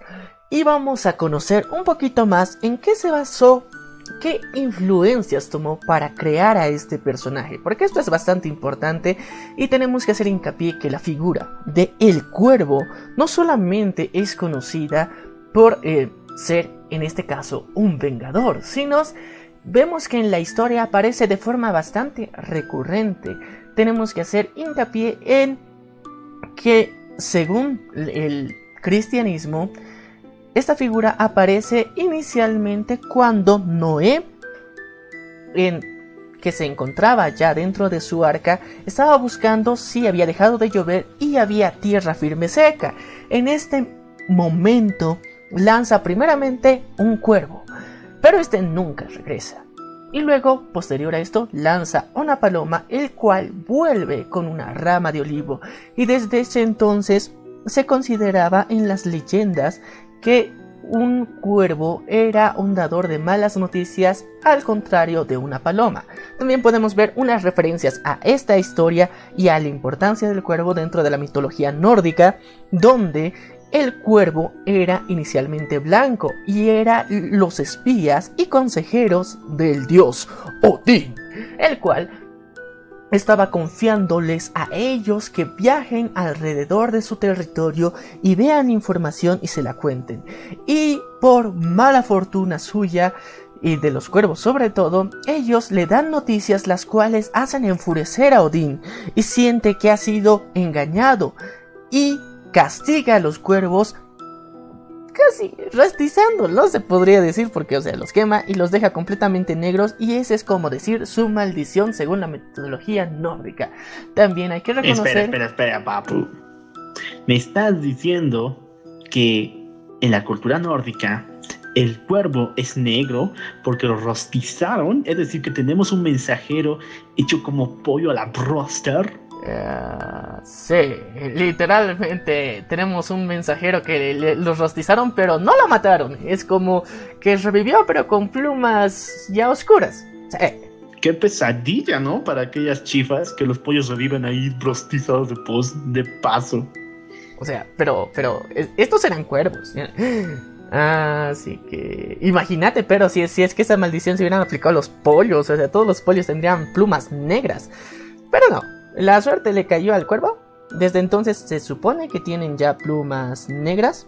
Y también dentro de, los escritos que se tienen, dentro de los primeros eh, datos que se tenía de zoología, eh, se decía que en el, en el siglo II, un bestiario muestra que los cuervos nacían con plumas blancas, pero a, medida que eh, crecían, que maduraban, se volvían de plumas oscuras, eh, asumiendo y eludiendo a que nacían con inocencia pero poco a poco iban siendo corrompidos. Pero es raro porque en el cristianismo también aparecen como figuras eh, ayudadas por la mano de Dios y que hasta las criaturas más viles, porque siempre se les toma con, cierto desprecio en, en, esta en esta visión del cristianismo, pero supuestamente ayudan también a alimentar al profeta Elías, y tiene una curiosa similitud con eh, la historia que se tiene con Buda igual, con la que se hace referencia a que los cuervos igual son aves sagradas. En el budismo los cuervos son aves sagradas, ahí los tienes que alimentar, los tienes que cuidar porque supuestamente también son una bonita representación que se tiene de espíritus y de el entorno que te está cuidando. En el budismo son sagrados. Hasta ahorita, hasta la actualidad, los cuervos son sagrados en el budismo. Pero también otra de las culturas que era bastante importante y de donde se sacó muchas referencias para este cómic es de la cultura eh, originaria de Norteamérica, que es la cultura navaja, de los pieles rojas, de estos muchachotes, los cuales eh, creían y creen mucho en la espiritualidad y lo sagrado de los animales. Ellos eh, tenían entendidos y creían firmemente en que el cuervo era uno de los más importantes seres que se encargaban y ayudaban a tu alma a viajar una vez que morías y estos se reencarnaban y podían tener y podían traer el, alma de difuntos de regreso hacia la tierra. Entonces, por eso eran bastante importantes. Y esta figura se utiliza para este cómic. Me está diciendo que en la cultura navaja los cuervos son mensajeros de la muerte e incluso pueden llegar a entablar relaciones con los muertos y hablar con ellos. Eh, sí y no, no son mensajeros de la muerte. En sí ellos no te traen las malas noticias, sino simplemente ellos se encargan de transportar tu alma. Es como eh, en la cultura griega, eh, el barco de Ícaro Mano. El barco de Caronte es así, o sea, es como Caronte, pero es, esta vez es un animal que se encarga de transportar tu alma de el más allá al más acá y del más acá al más allá y tiene a veces mensajes que quieren darle a las personas vivas y a veces eh, significa que el alma de alguno de tus ancestros está regresando porque quiere darte un consejo, quiere ayudarte o tal vez todavía no ha encontrado el camino para eh, descansar por completo. Tienen esas variaciones en las que pueden aparecer cuervos en la cultura navaja. Ahora, vamos a contar ahora sí la, la historia 100% real, no fake. Más increíble, más darks, más gótica. Y en serio, lo gótico aquí se hace ver a leguas porque está buenísimo. Muchachos, ustedes tienen que leer este cómic porque no solamente es uno, hay una saga eh, bastante completa de diferentes historias, de diferentes personajes, pero vamos a hablar nosotros primerito de la original porque es más ricolina, más sabrosa. Bien dicho, así que tú, el Nemo que está ahí viéndome con el cuchillo, bájalo, bájalo, bájalo, bájalo, después te vas a cortar. Lo importante es que escuches esta depre historia del día de hoy. Oh, sí. Y bueno nuestro querido Eric. Después de que por última vez ha visto reflejada las luces del hospital, regresa a la vida. Regresa justo donde está su cuerpo enterrado. De la nada despierta, se encuentra encerrado, pero tiene la fuerza suficiente para romper el ataúd en donde se encontraba y salir de la tierra del cementerio. Al salir se sorprende al encontrar una de las figuras más extrañas y más sorprendentes. Un cuervo se encontraba sobre su lápida, parado, esperándolo. Y este inicialmente parece un ser silencioso pero vigilante. Él se mantiene distante de él, pero mientras tanto Eric se sacude y recuerda todo lo que ha pasado, recuerda los últimos momentos que vivió. Recuerda algunos importantes nombres que se le vienen a la cabeza y rondan una y otra y otra vez dentro de su mente. Tener esas voces. Espero que no sean las mismas que escucha Harley Quinn. Además, dime qué hace ese cuervo encima de su lápida. Ese cuervo fue el encargado de traer su alma nuevamente a la tierra de los vivos y con una misión muy importante. Su alma durante todo ese año no ha podido descansar. Ha regresado para cobrar venganza de cinco personas en específico. El que más recuerda es T-Bird. Recuerda también que se mencionó y escuchó a alguien llamado Tintín. A alguien también llamado Tom Tom alguien llamado Tube Dollar. ¿Qué chuchas de nombres más culeros, en serio? A ver, vamos por partes. Para aquellos que no conozcan en inglés, esto se pondrá mucho más estúpido. Primero vamos a empezar con eh, Tontón. Tontón es pues Tontón. Y ustedes saben que es dos veces tonto, así que tontón. Tintín, pues yo espero que no sea el detective de los cómics o Mirio Togato de Boku no Hiro. Estamos hablando de otro Tintín más, más culero. Y de paso, este Desgra es un full adicto al crack. Así que este es muy, muy, pero muy drogo. El otro es Top Dollar. Top Dollar en inglés vendría a ser como el máximo precio. Pero suena un nombre bien estúpido. Y por último es el de... Sí, Birt, o sea, pájaro T, T pájaro. O sea, es el pájaro T. Nombres básicos, o sea, de, de, de, de maleante de quinta, sí, tal cual. Pero estos desgraciados son los que hicieron, o sea, hicieron sufrir a Eric, que hicieron padecer todo ese martirio mental del cual no puede olvidarse. Y eso es lo que le ha hecho resucitar. Gracias a estos desgraciados, Eric regresó. Y es entonces cuando él decide portar unos signos muy importantes dentro de su cara. Él lo primero que hace es volver al lugar, a esa casa donde tenían los recuerdos y había compartido tanto con su querida Shelly. Al regresar ahí, se encuentra con una de las máscaras que se tenía al frente al espejo. Estas máscaras mostraban las caretas griegas del teatro. Una mostraba la alegría de la vida y otro la tristeza. Y él decide que con la máscara, con la imagen y con los símbolos de la alegría, va a ir a enfrentarse a estos hijos de puta. Simplemente agarra un delineador, cubre sus labios, sus párpados y parte de sus mejillas con los signos más icónicos y representativos. Y es entonces donde decide, ok, ok, es momento de salir. Vamos a ir a buscar a estos malditos. Y es entonces donde empieza un viaje a través de las calles de esta peligrosa ciudad. Y es como poco a poco va a encontrar a quien tenía información sobre dónde estaba el fucking T-Bird. Dónde chuchas estaba. Y dentro de todo esto se encuentra primero con un hombre el señor Jones.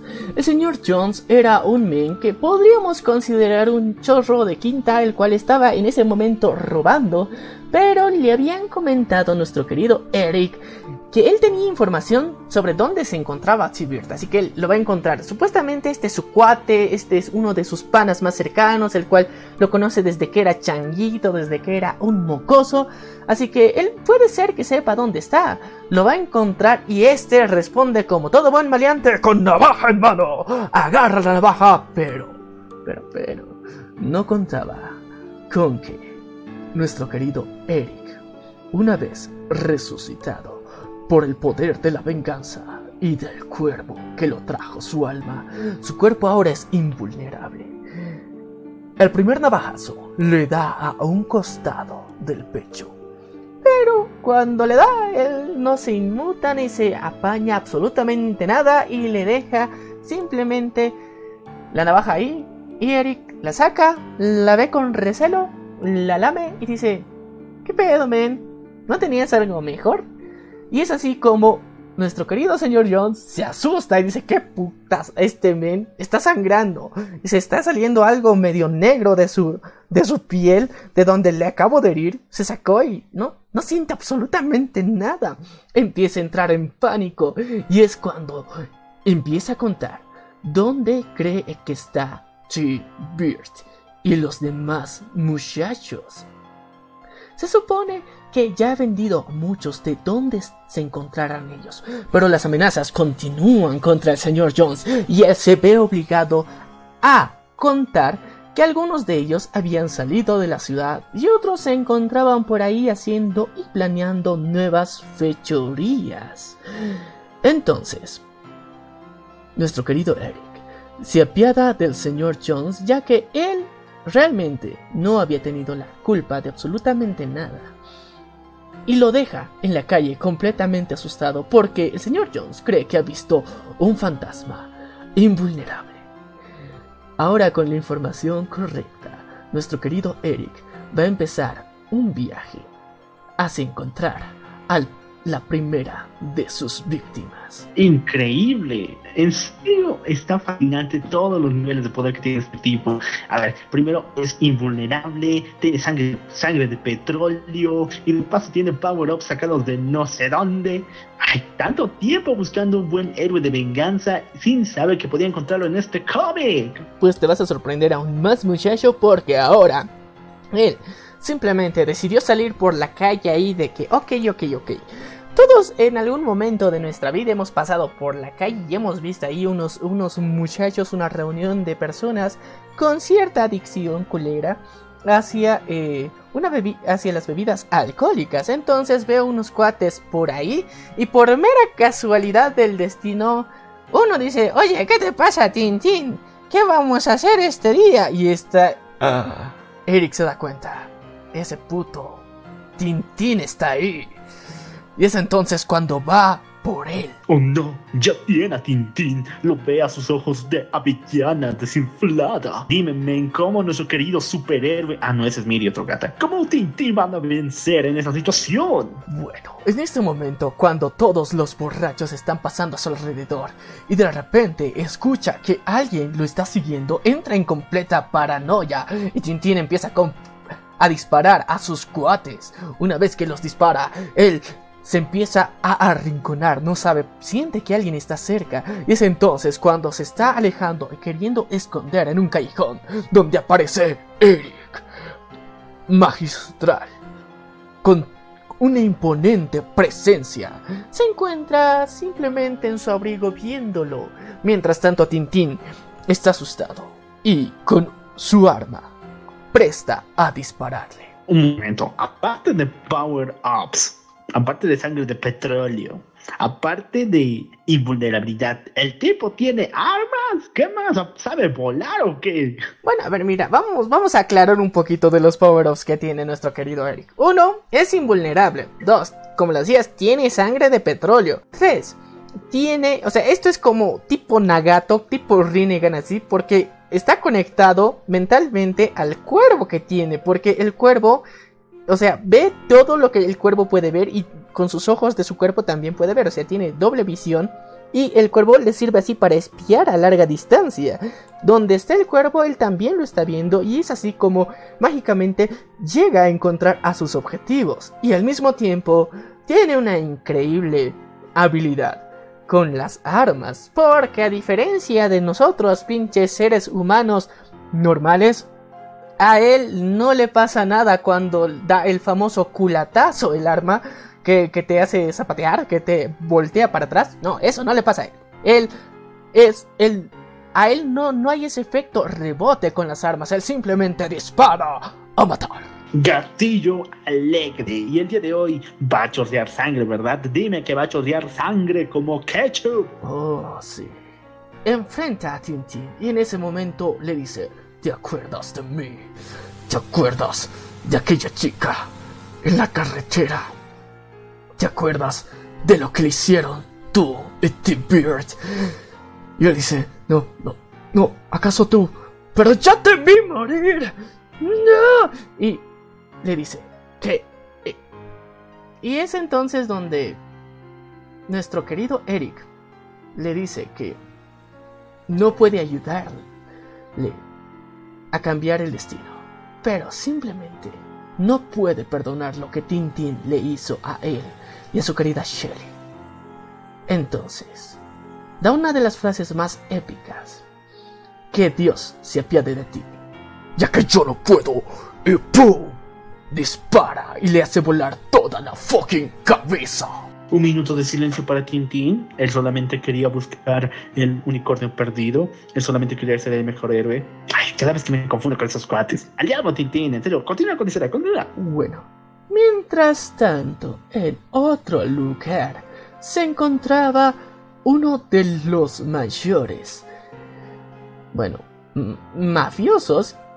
Hablamos de nada más y nada menos que Top Dollar. Este men se encontraba así en su reunión de business, de negocios, estaba eh, tramando de que, ok, a la siguiente, ¿qué hacemos? ¿A quién matamos? ¿O cómo le hacemos para saltar aquel banco? Y en medio de eso empiezan a notar que hay algo raro. En la ventana hay una especie de sombra, pero no saben qué es. Y es así como uno de ellos inocentemente se acerca a la ventana, la intenta abrir, y es donde ahí está Eric a un ladito de la ventana esperando dispararle la jeta de este inocente muchacho que simplemente tuvo curiosidad. Otro gato que muere. Y literalmente era un gato de top dólar, así que touché. Wow. El tipo puede fumarse, es decir, eh, fumarse aparte. Nada, puede fundirse con las sombras. No, él no necesitaba fundir por las sombras, él estaba manteniendo el equilibrio al ladito de la ventana, no necesitaba absolutamente nada más, simplemente que le abran la ventanita para él entrar a dar y repartir potazo. Wow, esas visitas explosivas son fascinantes. Ya tiene a tres tachados de la lista, ¿verdad? Teníamos a no, todavía tienen dos, ¿verdad? Tintín y ahorita eh, Top Dollar. No, todavía Top Dollar no se está terminando de encargar porque al que le mató fue a su gato. Todavía Top Dollar está ahí en la reunión de business. Pero desde que disparó a su gato, todos se empiezan a alterar y es donde empiezan los tiroteos. Todos lanzan y sacan sus armas, se esconden debajo de la mesa y empiezan a dispararle a Eric, pero él simplemente no para de reír porque nada, absolutamente nada, le puede hacer ni un puto daño. Y es así, como constantemente, él termina agarrando y quitándole un arma a uno de los gatos de Top Dollar. Y mata absolutamente a todos sus gatos que se encontraban alrededor de él. Y es entonces donde se acerca a él y nuevamente hace la pregunta, ¿te acuerdas de mí? ¿Te acuerdas de la chica que violaste el año pasado? ¿Te acuerdas de toda la droga que tomaste y la que compartiste para que tus idiotas amigos hicieran aquel acto? Y es ese momento cuando ese men dice, Top Dollar pregunta, ¿y qué pasa si me acuerdo? Y Eric dice, esto. Y danza un disparo brutal directo a la cabeza. Eric no perdona. Eric está buscando venganza. Disparo en la cabeza. Ahí le lanzó un tremendo headshot. Y a continuación ya está segundo nombre tachado de la lista. ¿Quién es el siguiente desgraciado en probar el plumo de cuervo? Bueno, nuestro querido cuervo le quedan todavía dos muchachos. Le queda Tom Tom, le queda Tinty Tibert y le queda también uno que me había olvidado mencionar. Fum Boy. Eh, técnicamente este nombre tenemos que explicarlo porque es Fum Boy es chico divertido. Así lo podríamos traducir. Suena suena como un nombre muy largo para apodo de maleante el alma de la fiesta, seguro que es de esos cuates que cuando está todo volumen saca la guitarra y está haciendo serenata. Eh, un, tipazo, un tipazo, ¿no? Un tipazo, pero que se la pasa inyectando su brazo con medicina, pero no, o sea, vamos, vamos, vamos a ir a encontrarle en la cacería que se le va a dar a este men también. Pero sin antes, antes darnos una vueltita por otro de estos grandísimos desgraciados que se encontraban por ahí. Vemos como uno de los más extraños muchachos con nombre de tambor, Tom Tom, se encuentra torturando y sacando información de una de las ratas traicioneras de su organización criminal. Está sacando información, lo está apuñalando, está diciendo, cuéntame, ¿qué les dijiste? ¿Qué les dijiste? Y de la nada está junto a su compañero ahí, amedrentando a este muchacho, el cual había sido la rata del grupo según ellos. Y de un momento al otro, la cabeza de su compañero vuela. ¿Qué fucking putas está pasando? El ambiente se pone completamente tenso y es entonces cuando se da la vuelta y ve Eric está con una katana en la mano, la cual hizo volar la cabeza de su compañero. Ahora lo saluda. Hola Tom Tom. Y de otro y de otro katanazo hace volar el foco de la habitación y todo se sumerge en la oscuridad. Tom Tom entra con mucho, mucho miedo. No sabe dónde está. La oscuridad está a su alrededor y empieza a disparar a lo loco, tratando de encontrar a Eric. Y cada vez que siente que está más cerca, simplemente no puede acercarse. Y de otro katanazo, Eric simplemente hace volar los pies de Tom Tom. Tom Tom sin piernas cae al piso recostado en la pared. Eric prende el foco, se acerca a él y le pregunta, qué buenas botas muchacho. Pero, ¿te acuerdas de lo que pasó hace un año? ¿Qué hiciste con el anillo el anillo de una mujer que tus compañeros mataron. Y él se recuerda, pero, pero tú, eres tú, de verdad, eres, pero yo te vi morir. Y la frase se repite nuevamente. Pero yo no hice nada, fue, fue, fue T-Bird el que hizo todo. Pero sabemos que nuestro querido Eric no está ahí jugándose la vida. Simplemente decide, ¿dónde está el anillo que robaste? Y es aquí donde él...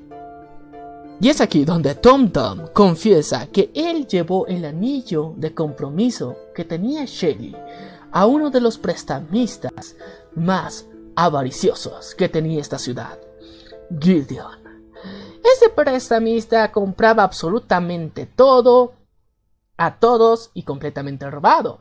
Pero antes de irnos a lo que sucede con Gideon, tenemos que decir que Eric se podría decir que tiene piedad de Tom Tom, porque él técnicamente no hizo nada, pero ya le cortó los pies y le dejó desangrándose ahí junto con otros muertos. Así que no puedo considerarlo tan piadoso de momento. Mi duda en todo esto es de dónde sacó la maldita katana Ah. que viajó al Oriente. Honestamente, no sé cómo le hizo. Aquí no te lo explica el autor. Pero sabes que, bueno, esta- este men es, es un vengador. O sea, si, si ha ido al otro lado, ha ido a entrenar con los más grandes, con los más capos, o sea, con Samurai Jack. Mm, ya me la creo, me la creo. Debe haber un mercado interno de katanas en Estados Unidos, ¿no? Fácil es, sí, tan fácil es conseguir una pistola porque una, una katana no. Bueno, bueno. Y una vez ya nuestro querido Tom Tom dejado vilmente sin piernas, desangrándose en algún cuartucho de por ahí donde se hace interrogatorios, Eric va de visita a Gideon.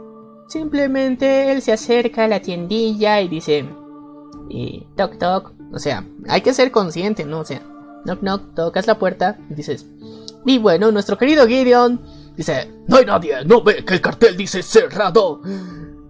eh, o sea, se lo dijo a Eric. Él simplemente de un putazo rompe el vidrio. Abre la puerta, ingresa.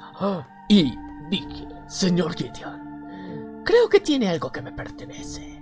Y es entonces donde Gideon se cree todo el papi chulo, decide sacar su arma y apuntar a Eric. Y Eric insiste, señor, usted tiene un anillo de compromiso que me pertenece. Y bueno, Gideon, como es una persona que está sorda en momentos así porque tiene un arma en su mano, Eric cuenta hasta tres y en el 3 le da un reverendo zape y con eso simplemente lo desarma. Una vez que nuestro querido Gideon va en busca de el arma que tenía ahí, Eric ha guardado el cuchillo que le dio el señor Jones cuando lo apuñaló y con eso engrampa su mano a la mesa. Y bueno, le pregunta, T-Bird vendió un anillo, un anillo aquí hace como un año. Yo lo estoy buscando. Todo lo que ha traído eh, T-Bird aquí lo tengo. Entonces es cuando nuestro querido Gideon le muestra la caja de todas las posesiones y joyas específicamente que tenían guardadas ahí. Y mientras tanto, nuestro querido Eric se encuentra buscando entre las joyas una por una para encontrar cuál era la que le pertenecía a él. Y, en, y como esa joya le pertenecía a su querida Shelly, él siente que está cerca cada vez que está buscando entre las joyas hasta que encuentra la correcta. Es entonces cuando el pinche traicionero de Gideon se quitó el cuchillo de la mano y sacó una pistola aún más grande para disparar a Eric. Pero Eric no es un tonto. Él tenía un arma ya en la mano con la cual le dispara en la cabeza al usurero de Gideon. La sangre otra vez se derrama. Eso fue brutal y wow. Hacerlo a cada persona que brinda un mal servicio es algo épico, en serio, héroe. Pero sin embargo, así como esa historia es tan chingona, tan genial, falta un elemento. Casi dicen todos los mangas que he leído en mi vida, que es una loli. ¿Esta historia tiene lolis? Sí, pero vamos con calmita. Primero, después de que nuestro querido Eric mata a Gideon, aparece la policía. Y es en ese momento donde el policía que estaba rondando la cuadra dice: ¡Alto ahí! ¡Oh, ¡No mames! Este pendejo mató a Gideon. ¿Qué chuchas te pasa? Y está a punto de disparar a Eric. Y Eric, con toda la rabia y con toda la ira del mundo, le dice: No es contigo, así que aléjate. Y el otro dice, detente, detente, soy el agente policial. Tú tienes que quedarte aquí. Y Eric baja la cabeza y dice, intenta dispararme. Hazlo, hazlo. Y mientras más lo repite, el policía más se acobarda. Este men no tiene miedo a morir. Creo que no va a tener miedo a la cárcel si hizo todo esto. Y entonces simplemente lo deja en libertad. Pero sin antes que nuestro querido Eric le diga un poco de por qué mató a nuestro querido Gideon. Lo mató porque era un rata que compraba joyas de asesinatos. Todo lo que tenía ahí era parte del dolor y la muerte de muchas personas y por eso él merecía morir. Y es así como de la nada Eric desaparece por completo de la escena sin antes dejar un regalito muy bonito en la casa de préstamos de Gideon. La hace explotar por completo. Bueno, ahora ya no hay evidencias. Y mientras tanto, nuestro querido eh, guardia que encontró a Eric reporta a su superior para decirle de que hay un men aquí, un men muy raro, que no sé de dónde ha salido, pero me ha contado unas cosas de Gideon y de repente ¡pum! explota todo. Y bueno, es entonces donde ya un policía se mete dentro de todo este camino, el cual es el Capitán Hook. El Capitán Hook es que desde ahora en adelante va a hacer un seguimiento a lo que parece ser casos de asesinato de un asesino en serie que mata criminales. Esto está raro. Y es entonces donde empieza a hacer cuentas de la descripción que le han dado porque le recuerda que hace un año vio a un joven debatirse entre la vida y la muerte y él ayudó a llevarlo al hospital y coincide con la descripción que le dio aquel policía. Recuerda y ojea un poco este archivo, pero sin embargo trata de continuar con sus labores, pero eso lo mantiene dentro de su mente. Y bueno, es aquí donde tenemos la aparición de nuestra querida Loli. Al fin, muchachos, ya sé, ustedes marranos esperaban que no llegara, pero ya llegó. Y es así cuando nuestro querido Eric está caminando por ahí, por la calle libremente, el todo free to play, está viendo cómo el clima está, parece que lloviendo otra vez, porque este es un cuento bien dark y gótico, parece que va a llover nuevamente. Encuentra a una niña sentada en las graditas. Él tiene que ingresar a esta casa porque su querido amigo Cuervo le dijo que ahí se encontraba otro de los queridos asesinos. Bueno, no queridos, de los aborrecibles asesinos de su querida Shelly. Y en las gradas se encuentra con una niña, la Loli que todos esperaban. Ella es Sherry. Shelly, Harry. Y no me digas que es rubia. Dime, dime, rubia. Sí, rubia. Hijos de su madre. Estas cosas no me dejarán dormir, pero a ustedes seguramente que les despertará mucha curiosidad.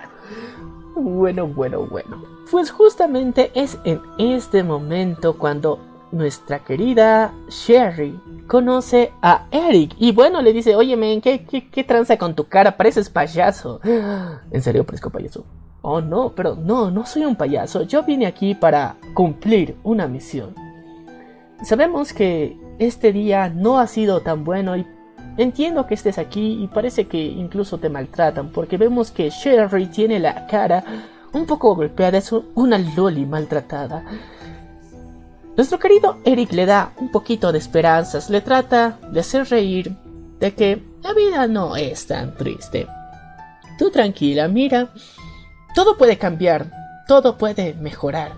Y es entonces donde Eric le regresa algo muy importante. Le da un collar, una cadena, la cual tenía el anillo de su querida Shell. Se lo obsequia a ella con una promesa, la cual es, volveré por ti, te lo prometo, para que dejes de sufrir y dejes esta vida. Y es así como con esta emotiva despedida, Eric deja a Sherry en las graditas donde se encontraba y él ingresa a la casa, porque aquí se encuentra nada más y nada menos que Funboy. Increíble, ya tenemos a la Loli, la historia ya está completa para hacer full darks. Pero dime, ¿cómo encontró a Fanboy? Porque el tipo estaba con las manos en la masa, tenía las manos ocupadas. Oye, sí, ¿cómo lo supo? Es que es, es Funboy, siempre anda divirtiéndose este muchachón picarón. Sí, Funboy estaba cochando, follando, haciendo el delicioso con nada más y nada menos que la madre de Sherry, la cual se encontraba en las graditas. Por eso, porque estos pinches la habían botado de la casa porque estaban queriendo hacer el delicioso y no querían que les moleste ni que haya niños escuchando cerca. ¡Mamma mía! Podríamos decir que de alguna forma estaban cuidándole, pero no. La forzaron y la obligaron a salir con un reverendo putazo. Y es por eso que tenía la carita un poco golpeada nuestra querida Sherry. Y es aquí cuando entra Eric y dice... ¿Qué demonios está pasando aquí? Interrumpe. Y Funboy, como se encontraba en paños menores, él no sabía qué hacer, no sabía qué defenderse. ¿Qué demonios está pasando? Estaba aquí, bien ricolino, pasando la deli, y apareces tú. Y es en ese momento donde aparece Eric, le dice: ¿Te acuerdas de mí? ¿Te acuerdas de lo que hiciste el año pasado? Pero mientras tanto, la querida acompañante, llamada Sandy, la mamá de Sherry, no sabe qué hacer, está intentando ocultarse, está intentando hacer algo, ella tiene miedo, ella no sabe qué hacer. Pero en ese momento, Eric la agarra, la toma y le dice que se largue de ahí, que deje a Fanboy, que él va a succionar toda su vida y va a destruir toda posibilidad de relación que va a tener con su hija. No va a dejar que ella pueda cuidarla. Y así como un llamado a la reflexión, con una de las frases más épicas, Madre es el nombre de Dios en los labios y los corazones de todos los niños. Esa frase me hará ganar un Oscar, en serio, un jodido Oscar. Así es como, una vez llamando a la reflexión a Sandy, ella sale de la habitación y Eric se queda con Fanboy. ¿Qué demonios te pasa? Bueno, bueno, bueno, muchachos, yo he venido aquí con una única misión. Simplemente estoy buscando a Treebird, este muchacho donde putas se encuentra. Dime dónde está. Quiero encontrarlo. Quiero verlo sufrir. Y es aquí donde el querido Fanboy se encuentra ahí de que, ok, le intenta evadir la respuesta, se intenta hacer la burla de él, pero con Eric no se juega.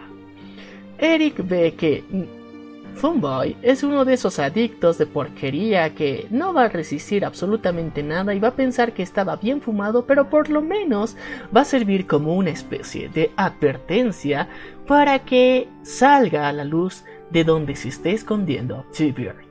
Y él le dice, y él agarra simplemente una droguilla y se la inyecta a Funboy y lo deja ahí malherido. Dale mi mensaje a T-Bird que lo estoy buscando.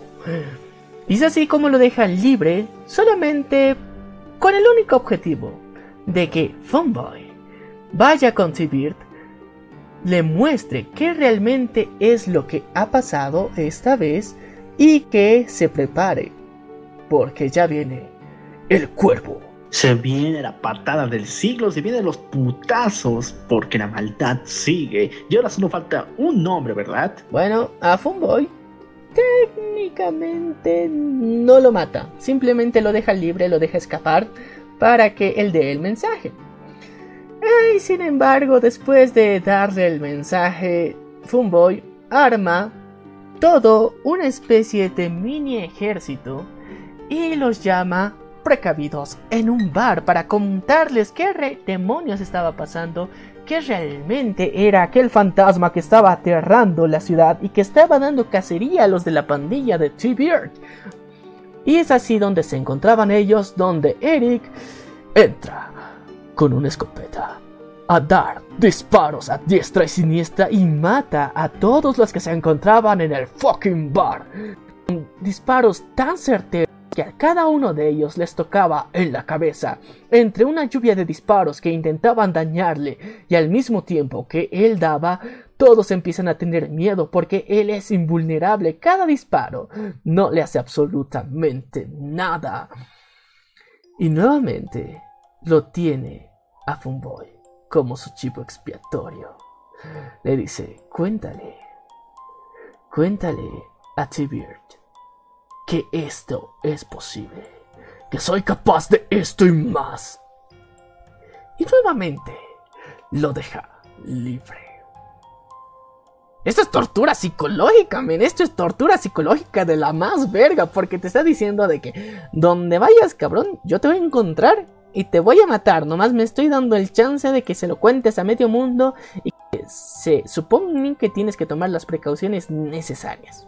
Esto es tan traumático que no podrás hacer popó en un mes. Bueno, si la aflojas un poco, sí, pero lo importante es que el cuerpo tiene esa habilidad de entrar en tu mente y ahora está más que dispuesto a cumplir su venganza. Y así es. Como esta vez se asegura de que sí o sí, Funboy vaya y llegue a dar el mensaje correcto a T-Bird. Mientras tanto, él se da un viajecito nuevamente a la casa de Shelly. Pero cuando llega aquí, no puede soportar gran parte del peso que conlleva las memorias de esta casa. Y él no tiene otra más que simplemente quemar esta casa, quemar el recuerdo de estos momentos que han vivido juntos. Esas memorias le duelen, esas memorias le pesan. No puede soportar todo el daño que ha vivido. Y antes de seguir viajando, Eric se da una vuelta y encuentra a alguien bastante especial. Encuentra a Cher, la cual estaba durmiendo en un cobertizo abandonado. Estaba sola estaba completamente desamparada. Tenía... no tenía casi nada. Y no sabía qué hacer. Él acompaña y la guía para un lugar mejor. Y es entonces donde vemos que realiza un último acto después de incendiar su antigua casa. Esta era la señal. Esa casa era lo último que le ataba antes de completar su venganza. Es entonces donde nos transportamos hacia otro lugar donde Funboy está contándole todo el chisme a Tibiert. Le está diciendo, te lo juro, men, en ese bar estaba yo con todos los muchangos, estábamos ahí todos reunidos y todos teníamos las armas de harto calibre, estábamos preparados para cualquier contingencia. Llega este men, llega este fantasma que supuestamente está, está viniendo a vengar algo que hicimos el año pasado y nos hizo mierda a todos me dejó a mí sobrevivir solamente con el único objetivo para que te cuente esto. Pero Tibird está ahí escéptico y dice, no, no, no, no, no, no. ¿Qué, ¿De qué me estás hablando tú muchacho? ¿Crees que en serio hay alguien que, que está ahí rondando simplemente para matarnos? Eh, no, no te creo por completo. Te lo juro, man. En serio, mató absolutamente a todos. Viejo, andate con tus cuentos. Pero Fanboy cumplió con el mensaje. Él se encuentra un poco traumado porque vio morir a mucha gente. Vio, uno de esos eran sus cuates, eran sus amigos, eran sus compas. Pero T-Bird no le cree absolutamente nada. Entonces hace lo que mejor sabe hacer Fanboy. Drogarse. Simplemente se va a la habitación más segura, su habitación del pánico, donde le gusta pasarla bien rebe, bien divertido, donde tiene sus jeringuillas y demás cosas. Y es donde de repente aparece nuevamente el cuervo. Y esta vez le da algo que podría considerarse una muerte medio que tranquila. Le ofrece la oportunidad de hacer lo correcto y no lo correcto. Le da una dosis de mortal morfina para que él mismo se le inyecte. Y Funboy no puede, no puede ceder ante la presión emocional que tiene. Sabe que con este men no se juega. Él accede. Y él solo se inyecta. Y por una dosis letal, muere en su cuarto.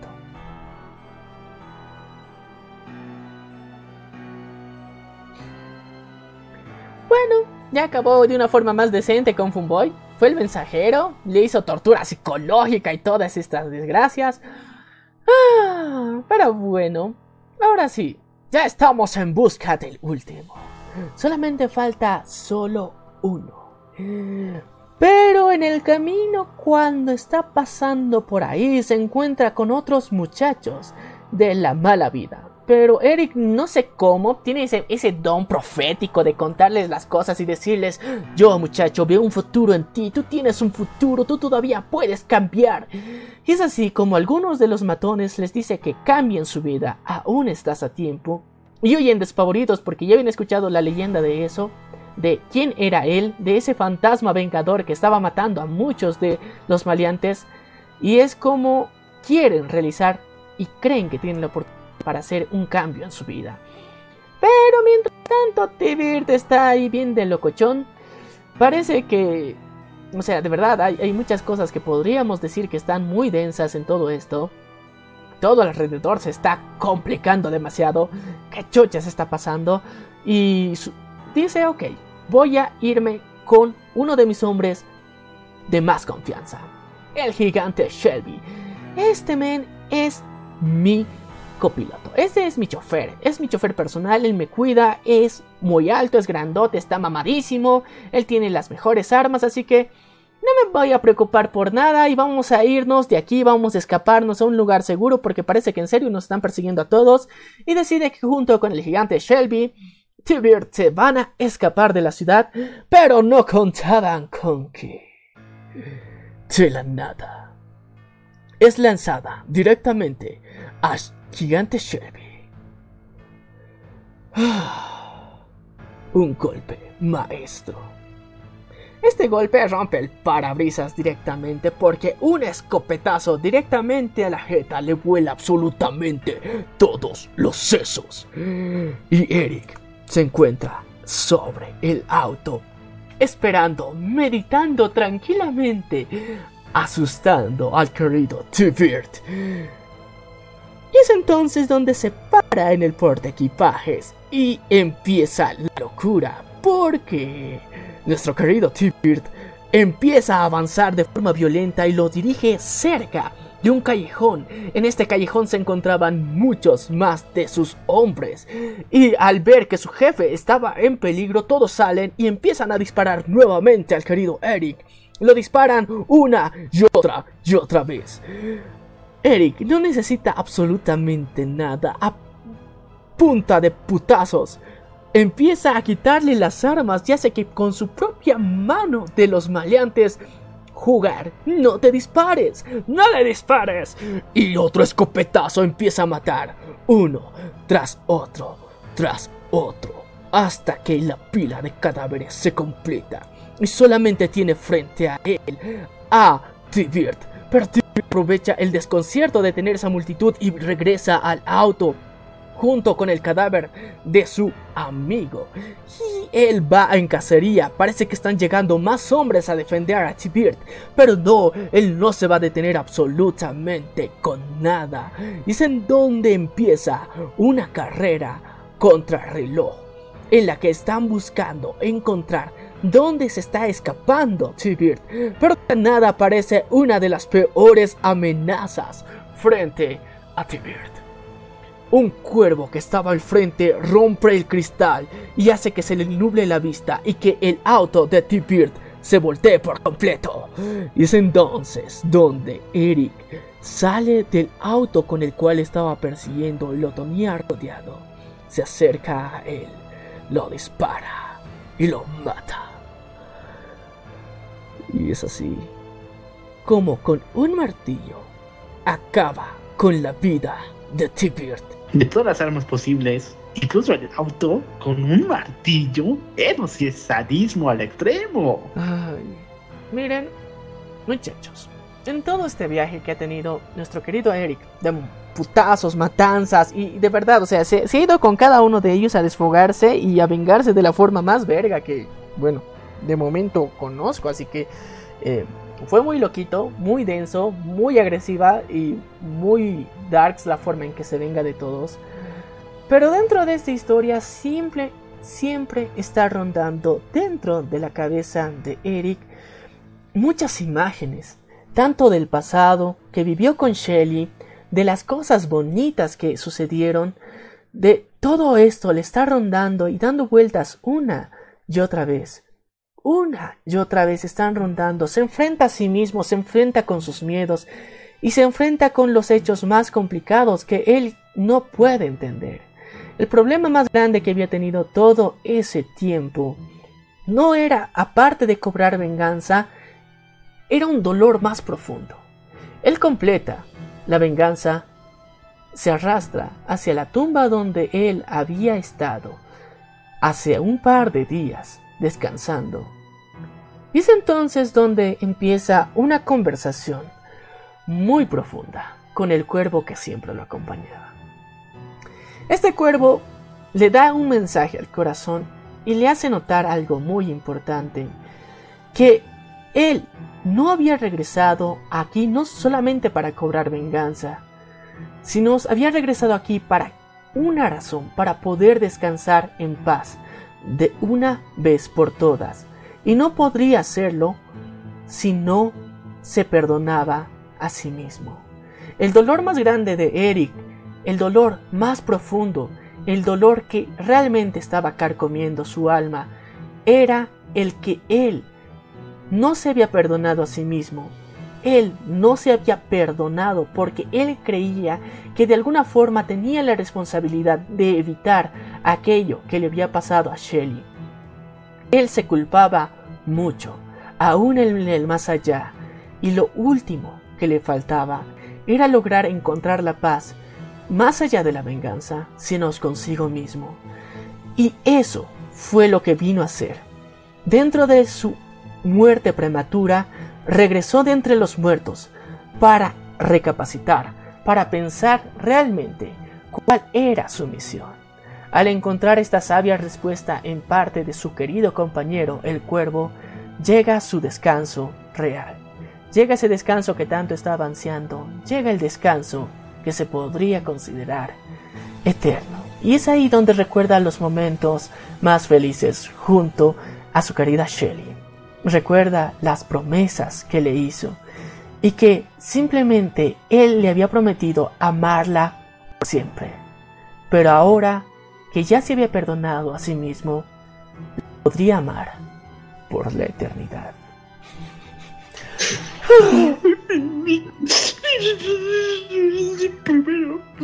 Una muerte trágica. La Loli que le dijo adiós, señor payaso. Y ahora esta.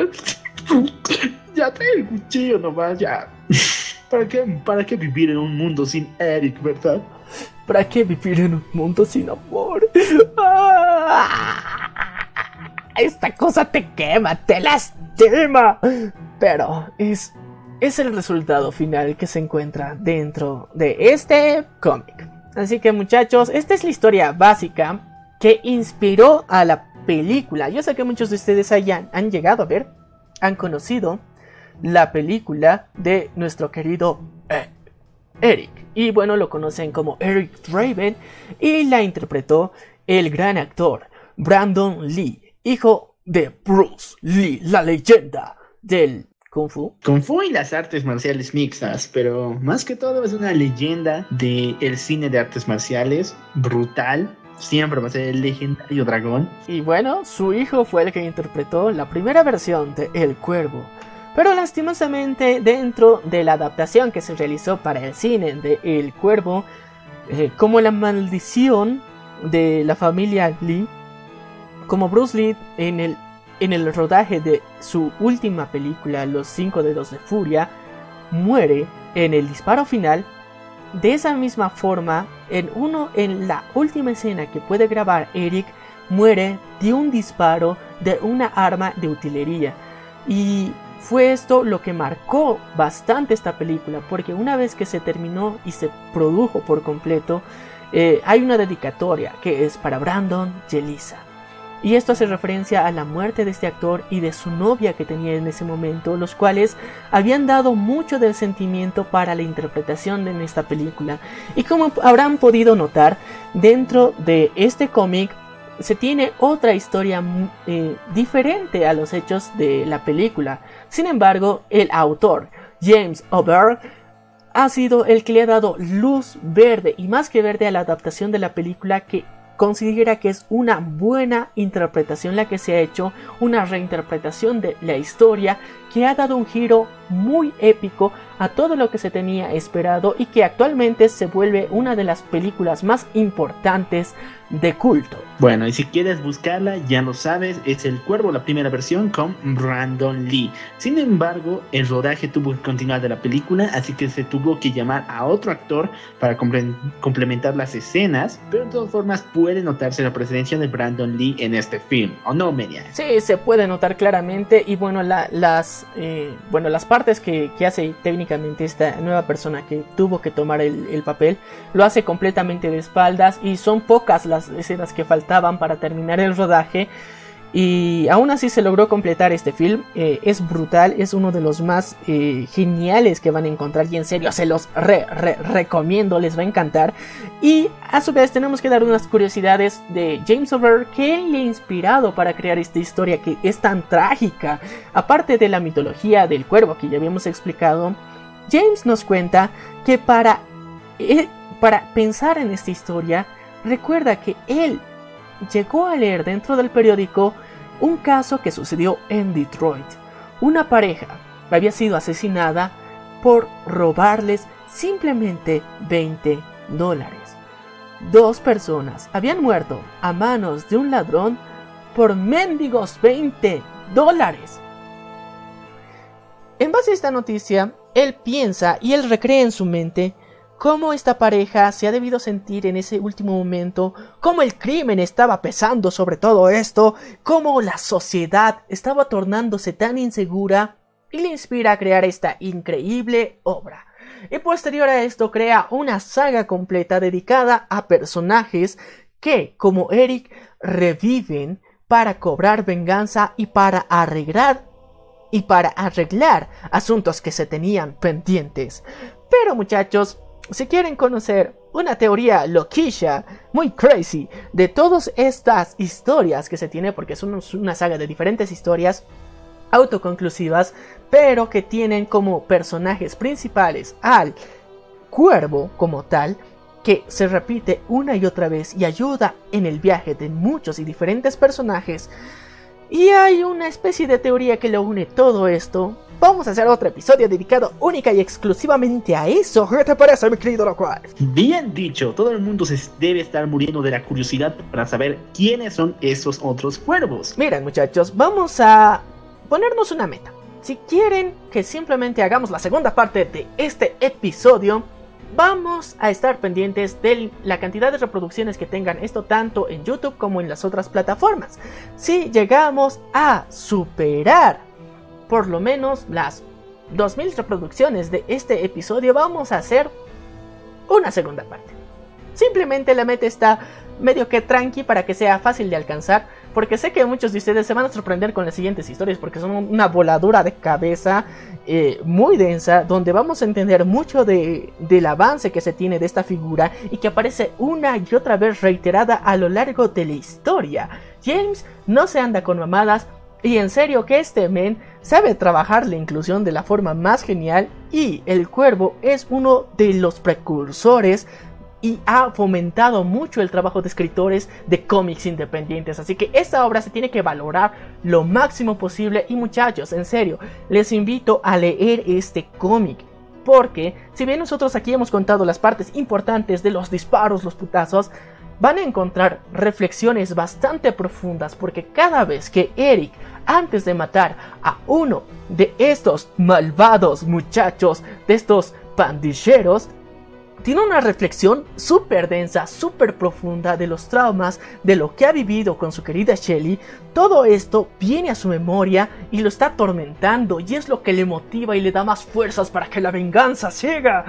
Y al mismo tiempo pone un contrapeso porque él al ser un vengador revivido desde el, desde el, desde el más allá, llega, en serio, con todas las armas, que al mismo tiempo se podría decir que hay una especie de comparación con que él está viniendo a quitar los pecados del mundo y por eso se podría considerar a esta obra algo sacrílega, porque se hacen muchas referencias a la Biblia. Entonces lo vamos, lo vamos a tener todo, violencia, historia trágica, sacrilegio. No pueden perderse este super cómic. No te olvides lo darks. Lo darks es lo más chingón, lo más importante, lo más genial y todos los góticos, eh, los amantes de la oscuridad les van a encantar. En serio, este cómic es buenísimo. Y bueno, yo creo que hasta aquí hemos llegado para finalizar este episodio. Así es, amigos. Yo soy el local. Y yo soy Maniac. Y esto fue La venganza del troll. Nos vemos a la